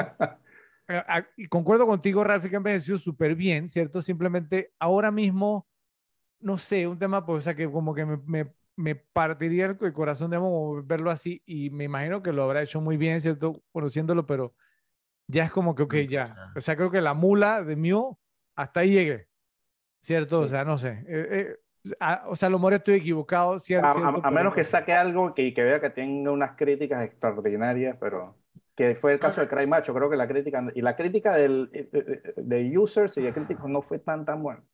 Miren, miren, miren, es que, o sea, eh, yo, yo fui a ver Top Gun, la segunda parte, Maverick, me encantó, o sea, eh, pienso que la, la, película no, no tenía derecho a ser tan buena, ¿cierto? Me, o sea, me dejó pero boquiabierto, ¿cierto? Y me quedé, wow, y salí del, del, del, del cine. ¿Saben qué fue lo único? Lo único, ¿cierto? O sea, que, que, que me dejó así. Y, y ¿Val Kilmer? exacto. O sea, Pucha, o sea, Val Kilmer como que lo hubieran sacado de una, de una pirámide, güey. Eh, eh, sí. Exacto, o sea, leña. y e, eso que lo hicieron, mire, lo hicieron bien, lo hicieron con honor, o sea, lo hicieron con clase, o sea, y yo lo sé, yo lo sé, o sea, y yo sé que hubo gente que le gustó mucho, pero a mí no me gustó ver a Val Kilmer así, o sea, a mí, pues no. Sí, sí, yo te eh, entiendo, para mí, para mí fue heavy. Fue muy difícil, fue muy difícil. Ahora... Es como, es como ver a, Christopher Reeve en, el remake de La Ventana Indiscreta. Un tema así, exactamente, o sea, o sea simplemente uno no quiere ver digamos, a, sus ídolos así, pues no sé. Ahora, y, y vuelvo, vuelvo, vuelvo, repito, porque eh, conozco a gente pues, que también es fanática de Val, Val Kilmer y, de la película Top Gun y les gustó mucho, ¿cierto? Y eran porque lo manejaron con clase. Y sí, el tema pues no, de que él escribía y todo lo demás, y lo entiendo, sí, pero yo en lo personal, a mí me pega muy duro eso, ¿sí? Porque entonces, digamos, es como que, no sé, cuando tú ves, digamos, a tus ídolos así, entonces como que tú mismo empiezas a, enfrentar tu mortalidad, no sé, sí, como que tendrá algo que ver con eso, ¿sí? Pero, pero no. Por eso ya Fred no quiere ver las películas con, ¿Con quién? ¿Con quién ¿Con más? quién? Cuidado, Con cuidado. Con Michelle. No, no, no. Él se quiere acordar. Él se quiere acordar. me imagino a Fred. Uy, yo le cambio ese pañal. No, no, no, pero, pero es que. Pero yo le, yo le doy su Simplemente papilla. no sé, o sea, es, es, una decisión muy mía, ¿cierto? Y yo no me veo, digamos, a mí mismo viendo Cry Macho. No, eh, no sé, es que vi unos avances. Y no podía ni hablar y eso no sé, yo me quedo como... Perfectamente respetable. Sí, sí pega duro, pega duro. Bueno, eh, ¿qué más tiene Ralfi? No, no, no, eso era lo que traía. Ok, buen, buenas, buenas. Mira todo el debate que se forma acá. Adelante, Joe, ¿tú qué tienes? Bueno, yo tengo como que envejeció mal, ¿no? Así Lando Delgado, como tú dices, Rafa. Eh, eh, y Lando Delgado, obviamente, eh, esa parte cuando le, le cortan ¿no? la cara a, a Yossi al principio, que se ve, o sea, e, esa sangre que tenía ahí, no sé, parecía como, como una salsa agridulce, o sea, esa, esa sangre ya tú la ves, entonces esa, pienso también que es víctima de, ¿no? De, del HD, ¿no? la, la, sangre es lo de menos. Pero, pero yo, yo, y, no, y la corta, no, no, o sea, pero, la cortaron, pero, la, pero la, la, sangre juega un rol también, porque vamos a ver una escena donde le dispararon a alguien y la sangre está seca, o sea, estás totalmente seco, ¿sí? O sea, y... y pero esa parte te lo ponen, o te lo ponen ahí, entonces hace, hacen como un close-up de la había cara hecho The, The, Wild Bunch, yo, o sea, que es una película sangrienta. Sí, se, ya se, se, le. Ve, se, le ve la sangre muy clara a Yossi y se ve como, como que está pegada, ¿no? Se ve, o sea, se ve... Sí. Se ve, se ve como que está líquida, ¿no? Como, no, no como que está seca, pero se ve que está tiesa, o sea, entonces se ve Sí. como en verdad, se ve como una salsa agridulce que lo hubieran echado el tipo aquí. No, no piso categoría, pero lo que menos me molesta de esa escena es la sangre. Con eso digo todo. Ok. Eh, bueno, otra cosa que no envejeció bien, la última que tengo de bien, digo de mal, perdón, de mal, este, el pelucón que tiene, el comanchero que le rompe la camisa. Sí. La. Ay, Dios. O sea que me recordó, yo no sé si ustedes lo han visto, lo voy a poner en la edición, pero me recordó a un capítulo del Chapulín Colorado que salió un que se llamaba El Matafácil, que tenía Sí, sí, sí, sí, sí. un pelucón, brother. Que de hecho el Chapulín después se la quita, el tipo era calvo, pero la peluca era tan falsa como la del Matafácil. Era una cosa que se veía, pero increíble. Entonces el tipo te lo pone ahí de frente y se ve ese pelo. le, le hacen exacto y lo ponen en un, en un ángulo cercano. o sea, lo ponen. Oye, ponlo atrás. Sí. O, po- ponlo atrás, era un bonche gente, ponmelo atrás. Oye, va a poner ese tipo con ese pelucón, pero espantoso.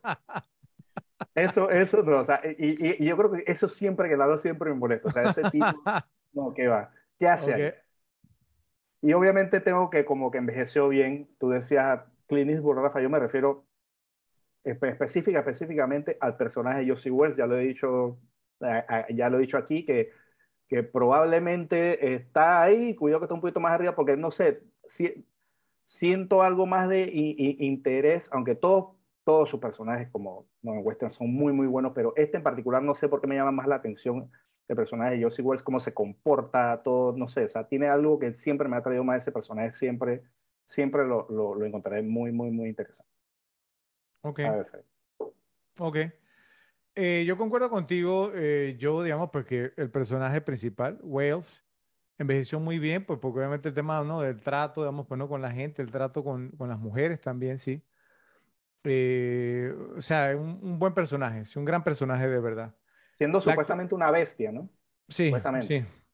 la actuación del jefe Dan George fue perfecta, digamos, entonces, o sea, tuvo como, o sea, la, la mezcla perfecta de comic relief, ¿cierto? O sea, o sea fue, fue, fue, una actuación con mucha clase. Sí, sí, sí. Porque, digamos, e, e, era no era un personaje fácil, ¿eh? o sea, y es más, yo, yo cuando veía la película, yo decía, ¿por qué, este, por, por qué no lo nominaron al Oscar? Porque estamos hablando, digamos, de que era, o sea, miren esto, o sea, él, él estaba... Fue un papelazo, fue un papelazo. Era un papelazo total, o sea, porque él, él estaba, o sea, estaba siendo sarcástico, gracioso, serio, ¿sí me voy a entender? O sea, y él, era, como el, era como el compinche también, pero tenía clase. Y la, y, y, la química que tiene con Yossi es... Total, es que... Es, que totalmente, yo, yo me quedé, esta fue tremenda actuación, o sea, tiene diálogos graciosos, muy cómicos, eh, tiene eh, diálogo, digamos, o sea, pues no, eh, la escena, digamos, donde dice, o sea, parece que no estoy tan viejo.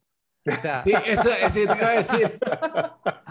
no, o sea, cómo, cómo lo manejó el tema, digamos, pues no, de que, de que eh, o sea, no, que, que, que, que, que, si estoy civilizado, estoy civilizado. Todo, es que todo, cómo lo manejo, eh, eh, escena muy buena de que, de que no, de que no offense, non taken, o sea, sin, Exacto, que después la devuelve, que después la, devuelve. No, es que es que una gran actuación, o sea, yo, yo me quedé, esto era para nominarlo al Oscar, o sea, obviamente no lo hicimos en este episodio, pero sería interesante ver quién no, quién fue nominado al Oscar como actor Y mira, mira Fredo, que esa actuación, y lo vamos a ver más adelante, yo lo, traigo dentro de los datos medio googleados, es una, una actuación con, con, digamos, con, con unos, se me va la palabra, con unos nuances, con unos matices eh, bien, bien interesantes de cómo fue lograda. Y, y, y, con mucho respeto, ¿no? A lo, sí, totalmente, total. O sea, es, es que por, por, eso le digo, era una actuación muy difícil porque era un personaje que en, una, las manos equivocadas pudo haber caído, digamos, en, en, algo totalmente risible. eso fue una, una, una caricatura. Pudo haber sido ofensivo, fue un tema muy digno. O sea, y, y, la, la, actuación fue perfecta, fue una actuación perfecta. Y eh. yo, yo me quedé yo, wow, este, este, este tipo, o sea, ¿por qué actuación se, se tiró aquí? Ah, fue excelente, fue, fue excelente, o sea, y me, me encantó la actuación, o sea, me encantó la actuación, digamos, de Dan George. Sí. Eh, Clint Eastwood y sus habilidades para montar a caballo aquí, digamos, son... Sí. O sea, es decir, tú, es Clint Eastwood y Clint Eastwood es tremendo jinete. Man, cuando se sube del caballo en el, en el piso. Sí. O sea, que el caballo se para del piso, el man se sube con el caballo en el piso. Esa parte es brutal. O sea, o, sea totalmente. O sea, no, no, hay a velocidad. O sea, todo. Se notaba que tiene un dominio total del tema. No es como otras películas que tú digamos que no, que de cerca le da la cara al actor y de lejos te das cuenta que no es él. No, Clint Eastwood no, o sea, cabalgando, o sea, tremendamente, o sea, envejeció muy, muy, muy bien. La temática de que los hombres de diferentes razas pueden coexistir amigable, o sea, amigablemente, aunque haya personas buenas y malas en todos los grupos, eso me, me parece también que envejeció muy, muy bien, ¿cierto? Porque pues en los comancheros había mexicanos, había entonces hombres blancos, había, ah, creo que había un indio también, si no me equivoco, no sé. Eh, el pelucón era como mexicano. sí, sí. Ese fue el último que mataron. Ese era indefinido, porque la peluca no deja ni ver la cara. Eh, pero si era un mexicano porque se habla español y, no me mate, no me mate.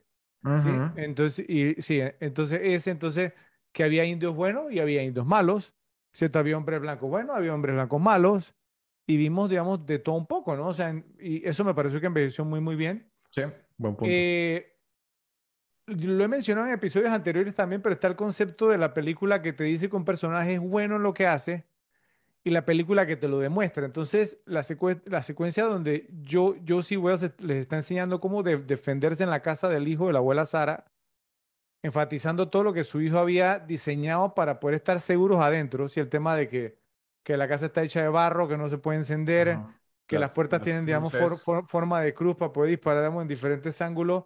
Entonces él muestra un liderazgo de verdad, o sea, se, sabía, se notaba que él sabía lo que hacía, puede entrar por el techo, que las dos puertas, digamos, entonces están visibles una a la otra, ¿cierto? Y todo lo que él dice, así es.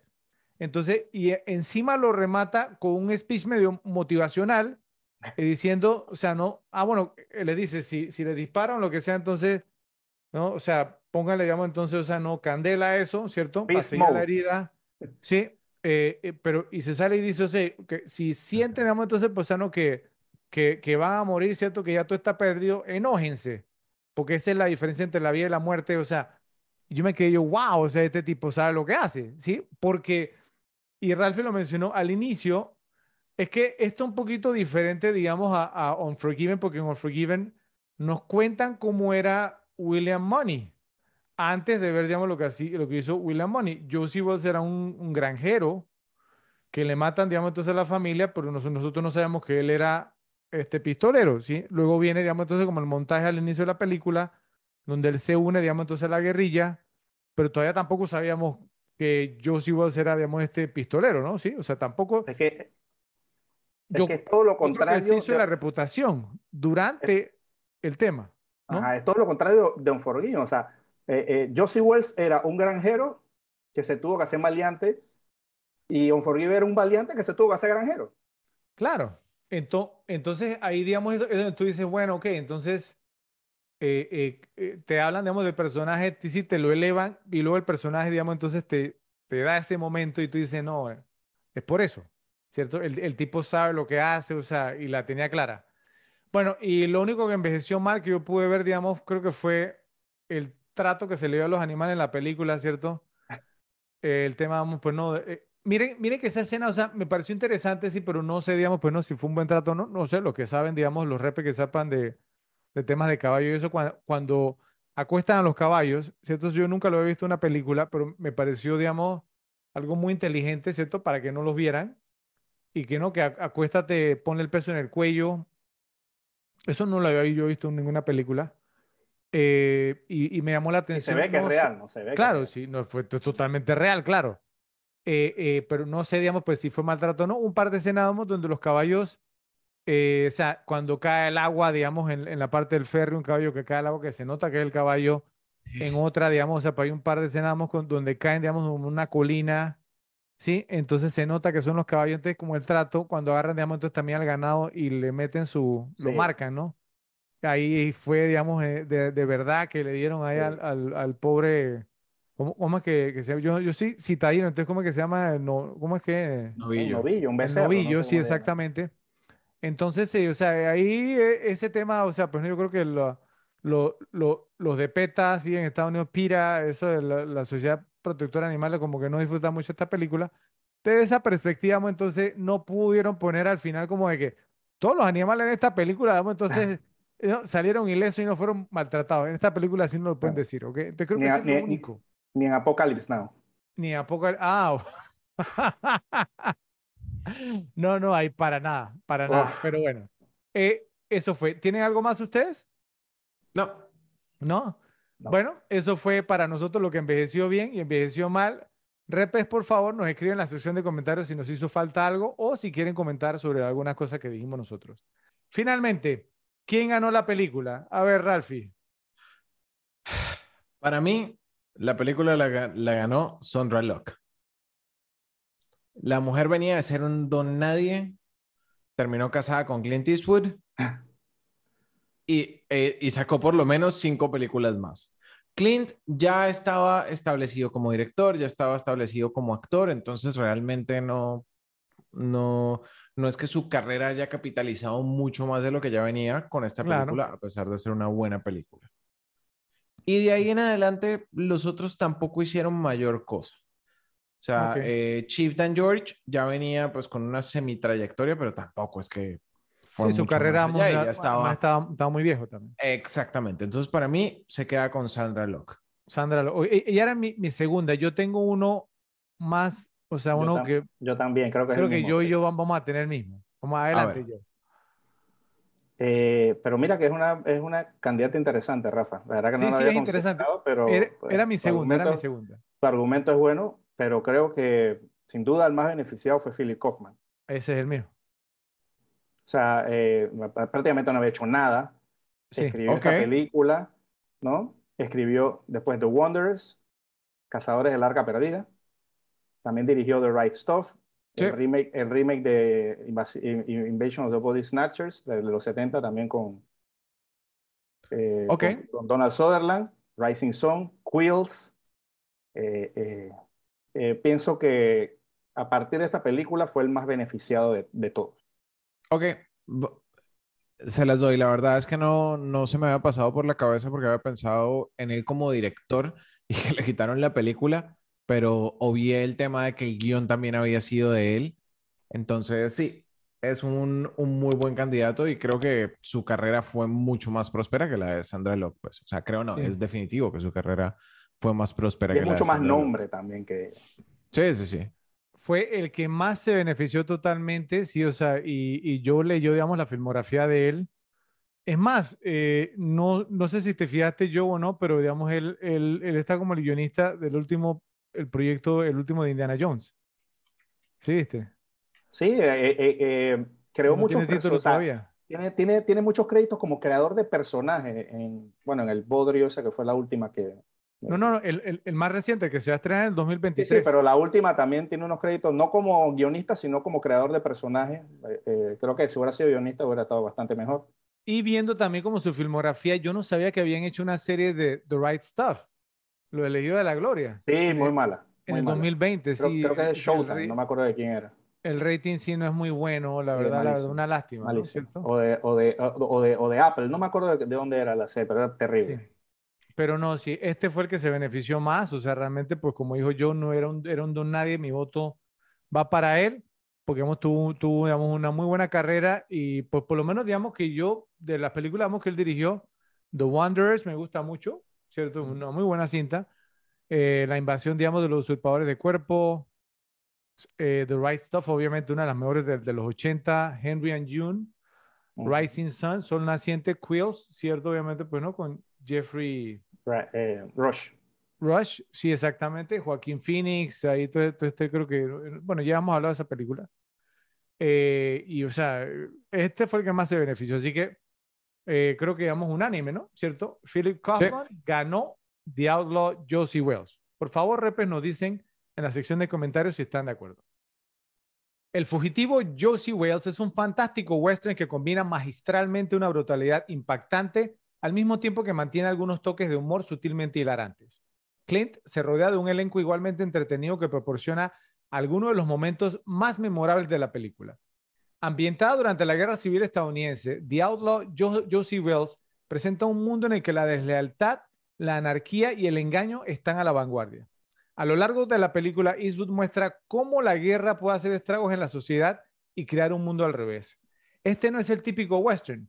Tomando lo que admiraba de las obras clásicas de Ford y Wayne, Eastwood sintetizó los adornos románticos probados y verdaderos del género con los métodos más crudos y cínicos de Leone para unir un enfoque completamente nuevo. A través de la historia de un forajido que perdió y luego reconstruyó una familia, Eastwood infunde una dulzura sorprendente en el proceso. Sin embargo, afortunadamente, la película evita sabiamente cualquier tipo de sentimentalismo forzado al nunca jugar abiertamente con las emociones. Si bien no es tan compleja temática o cinematográficamente como algunos de sus trabajos más recientes, hablando de Eastwood, la película aún se destaca y es un miembro digno de la impresionante filmografía del director. Por eso le dedicamos un episodio aquí, en Las Repetibles. Gracias, Rafa, gracias, José, y gracias a ustedes, Repes, por estar con nosotros. Los esperamos en una próxima edición de Las Repetibles. ¿Por qué? Porque hay películas para ver y disfrutar una y otra vez. Y corte.